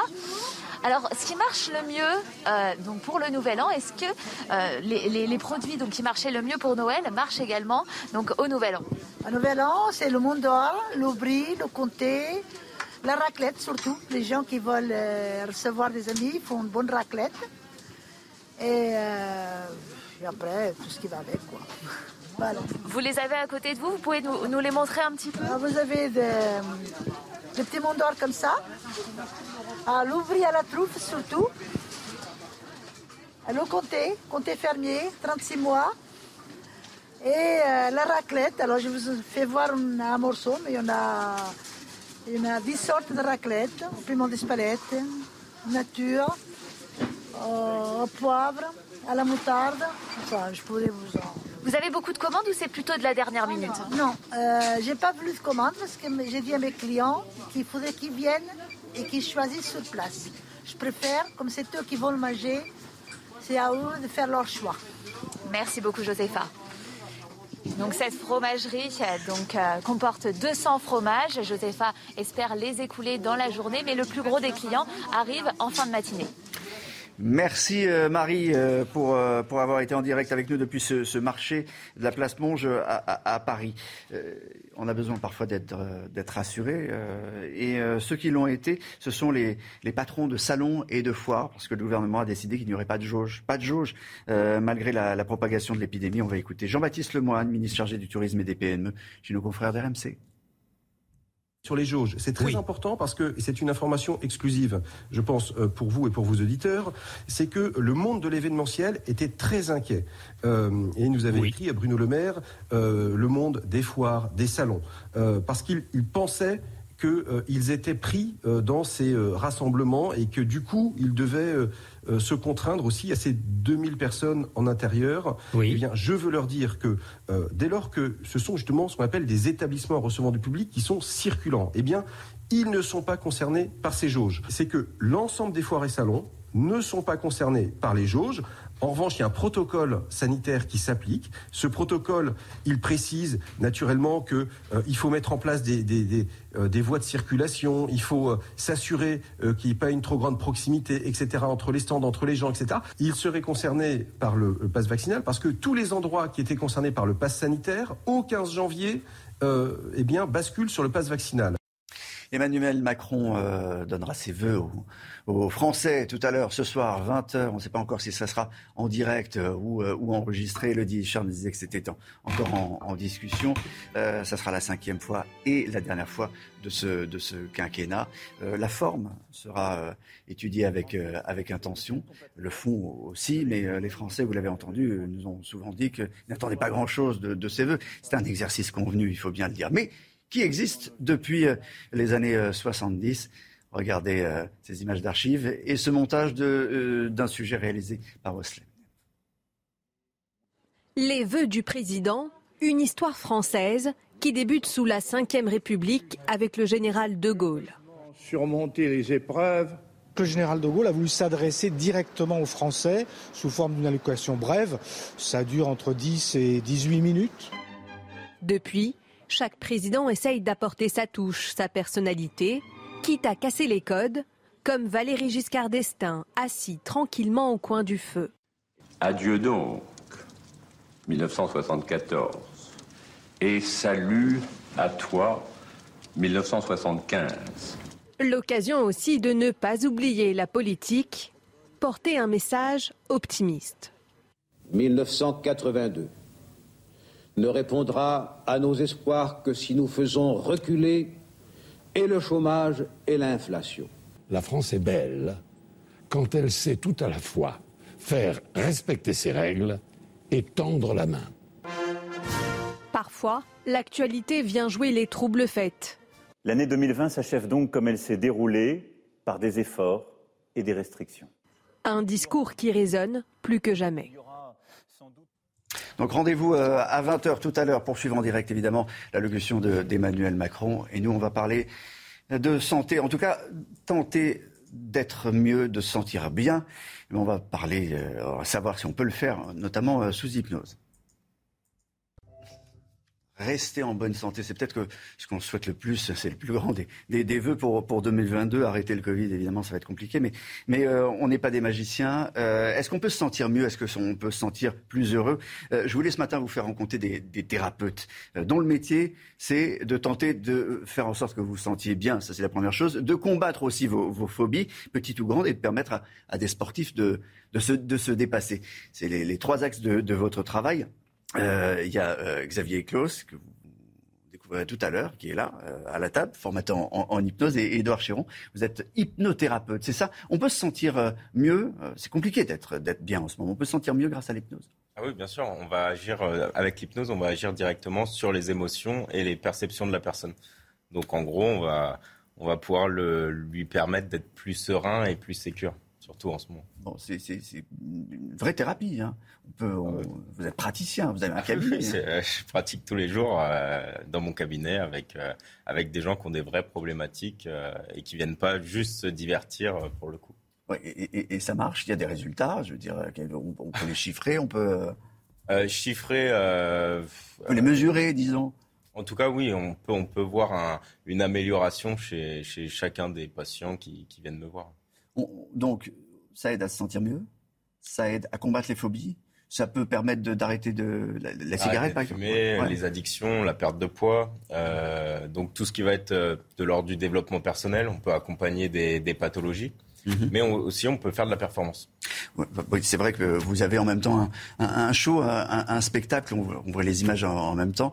Euh, vous êtes trois sur scène. Ça s'appelle les, les, hypnotiseurs. Pourquoi d'ailleurs avoir voulu en faire un, spectacle? Vous êtes des, encore une fois, vous êtes des thérapeutes.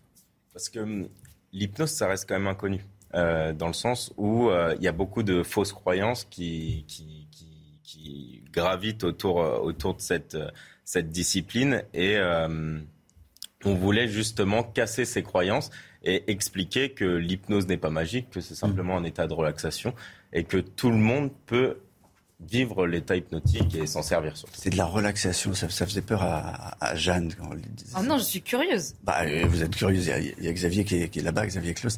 Euh, on, on s'est rencontrés parce que on, déjà, il voulait savoir si, euh, si j'étais, euh, je pouvais être réceptif, très réceptif à, à l'hypnose parce qu'il faut, il faut accepter en fait. C'est ça, il faut vraiment être volontaire. Et euh, quand je suis ouais. venu te voir, bah, tu étais très volontaire. Et ça a bien fonctionné d'ailleurs. Donc, euh, mais il dit, bah, on, on, ce qu'on peut essayer de faire, c'est, de prouver qu'on peut se sentir bien, c'est prouver même qu'on peut aller plus loin, c'est de prouver qu'on peut augmenter tes, tes, tes, euh, tes capacités euh, physiques, c'est ça? Exactement. Alors on fait quoi? Alors, bah, comme Edouard a dit tout à l'heure, on peut travailler sur les phobies, on peut travailler sur les addictions, on peut aussi aider les sportifs à améliorer leur performance physique. Bah, tu peux peut-être venir avec nous. Masqué. Si on se met là, ça va, on nous voit bien? J'imagine. C'est bon? Euh, Viens, Edouard, du coup. Il faut expliquer, il va falloir raconter parce que je vais plus pouvoir parler. Donc à, vous de commenter ce qui, ce qui, ce qui va se passer. Bah dans un instant, en fait, ton corps va devenir dur comme du fer, comme du métal, comme de l'acier. Il sera impossible pour toi de te plier, impossible de te casser. Tu vas joindre tes pieds l'un à l'autre. Tu vas fixer un point loin devant toi. Voilà. Et maintenant, tu vas mettre les bras contre ton corps. Tu vas fermer les yeux. Tu vas serrer les bras contre ton corps, tu vas fermer tes poings, ferme tes poings et contracte de plus en plus fort tous les muscles de ton corps. Maintenant, je vais tirer sur tes bras pour les écarter, colle les bras contre ton corps et essaye d'imaginer une colle très puissante et impossible pour toi de décoller les bras. Maintenant, tes bras sont complètement collés, scellés, soudés et tous les muscles de ton corps vont se contracter de la même façon. Tes bras, tes jambes, tes fessiers, tes abdominaux, tous tes muscles deviennent durs comme du métal, contracte encore plus fort, encore plus dur. Et pour être sûr que tu restes solide, on va verrouiller les articulations au niveau de ton cou, au niveau de tes épaules, au niveau de tes coudes, de tes hanches, au niveau de tes genoux. Et maintenant, tu es dur comme du fer, comme du métal, comme de l'acier. Impossible pour toi de te plier, impossible de te casser. Tu peux te laisser tomber en arrière et monte tes fesses. Monte tes fesses bien haut, monte tes fesses complètement. Complètement dur. Dur comme du métal. Monte encore, monte tes fesses. Monte tes fesses, de plus en plus dur, de plus en plus solide. Est-ce que tu peux venir avec moi, s'il te plaît? Monte encore de plus en plus haut. Et maintenant, on va te rajouter une petite bouteille d'eau. Olivier, j'ai demandé de monter. Monte encore tes fesses de plus en plus haut contracte vraiment très, très fort. Tu restes très solide. Tu viens avec nous? Et là, on va te rajouter une petite bouteille d'eau. Ce sera impossible. Vas-y, lève-toi. Impossible pour toi de te lever. Impossible de te casser. Complètement solide, dur comme du métal.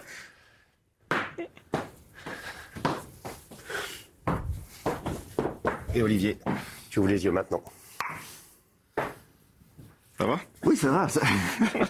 Ça, va, c'est très autonome. Mais euh, c'est très difficile de, de, de, reparler. Voilà, exactement. Donc je ne sais pas exactement ce qui s'est passé, puisque j'ai eu une petite bouteille d'eau sur, sur, sur, moi. Mais ça veut dire que cette, euh, cette euh, expérience prouve qu'on peut changer la, la capacité sportive, en tout cas la capacité physique d'un individu, quelque chose qui ne peut pas atteindre pour, un sportif de haut niveau, par exemple, il y a des blocages dans la tête qui peuvent faire que euh, l'hypnose peut aider à dépasser? En gros, on ne va pas forcément agir directement sur le physique. Euh, directement, on va agir plutôt sur euh, les croyances qui peuvent être limitantes. Mhm. C'est-à-dire que si la personne arrive à la compétition en se disant euh, bah, je suis pas capable ou j'ai des réticences parce que mon adversaire est bien plus classé que moi, je vais pouvoir, avec l'hypnose, aider cette personne à passer outre et justement à performer. Donc encore une fois, c'est pas qu'un spectacle. Vous en faites un spectacle parce que ça permet de, le rendre très populaire. C'est ça, Exactement. C'est ça l'idée. Euh, vrai que les, Français ne, connaissent pas l'hypnose, pas bien, ou en tout cas ont, des idées. Ça reste peut-être euh, des, de la performance sur, sur scène. Euh, l'idée, c'est d'apprendre un peu plus, d'en faire un peu plus. Bah, l'idée, c'est de faire surtout découvrir aux gens ce qu'on peut faire. Euh, on voit aujourd'hui que l'état de la France, euh, les gens vont pas bien, surtout avec tout ce qui se passe, et de voir qu'il y a des professionnels qui peuvent vraiment améliorer les conditions des personnes, c'est quand même vraiment une belle chose. Donc il y a le côté des sportifs, mais aussi le côté pour les personnes. Aujourd'hui, vous dites ceux qui sont déprimés à cause de plein de choses, de ce qui se passe autour de nous, virus, etc., euh, peuvent euh, vous voir, vous rencontrer, euh, rencontrer en tout cas des, des, thérapeutes, des hypnothérapeutes et peut-être se sentir mieux. Exactement, exactement. Ils peuvent aller voir Edouard. Et d'aller voir un spectacle aujourd'hui, il paraît que ça fait du bien, parce que le rire est aussi très thérapeutique. Donc, on a essayé d'allier les deux. le côté pédagogique où on apprend les choses aux gens, et le côté bienveillant et surtout spectacle. Voilà, et vous avez même écrit un, livre qui s'appelle Les secrets de l'hypnose euh, spectacle, parce que vous avez envie de partager. C'est pas, pas des tours de magie hein, que vous faites. Non, pas du tout. C'est vrai, c'est important pour que les, gens puissent apprendre aussi. Euh, s'il y a des gens qui ont envie d'apprendre, voilà, ils vont trouver tout ce qu'il leur faut dedans. On me dit qu'on peut me montrer la petite bouteille qui était sur moi. C'est vrai on peut, me, on peut me remontrer la, petite bouteille qui était sur moi. Ah oui, c'est pas C'était une petite bouteille de rouge. Euh, ce, qui est, important d'expliquer en fait à, ce moment-là, c'est que euh, Olivier, je l'ai vu euh, quelques minutes il y, a, quelques jours pour, pour parler de ça, et qu'on s'était absolument pas revu avant, et qu'entre Edouard ou moi, on, travaille avec des, sportifs de haut niveau, ça, ça peut se réenclencher très rapidement. Donc c'est vraiment quelque chose qui est très utilisé et qui va être très utilisé dans la préparation mentale pour les prochaines années. Bon, merci beaucoup, euh, en tout cas, d'avoir été euh, avec nous, euh, nos invités, ce matin. Voilà, Jeanne me disait, oh, c'était fou, on aurait dit que tu étais mort. Mais non, j'étais là, mais j'étais pas là. Très raide en tout cas. J'étais très raide, absolument. Merci en tout cas, on vous souhaite le meilleur pour, pour votre fin d'année, fin le, le réveillon qui, qui arrive mettez vos masques, faites très très attention. Euh, dans un instant, euh, la suite euh, sur CNews, ça sera Julien Pasquet. Je remercie tous ceux qui, qui nous ont aidés ce matin et puis depuis une semaine à préparer cette, cette matinale. Joyeux réveillon à tous. Bye bye.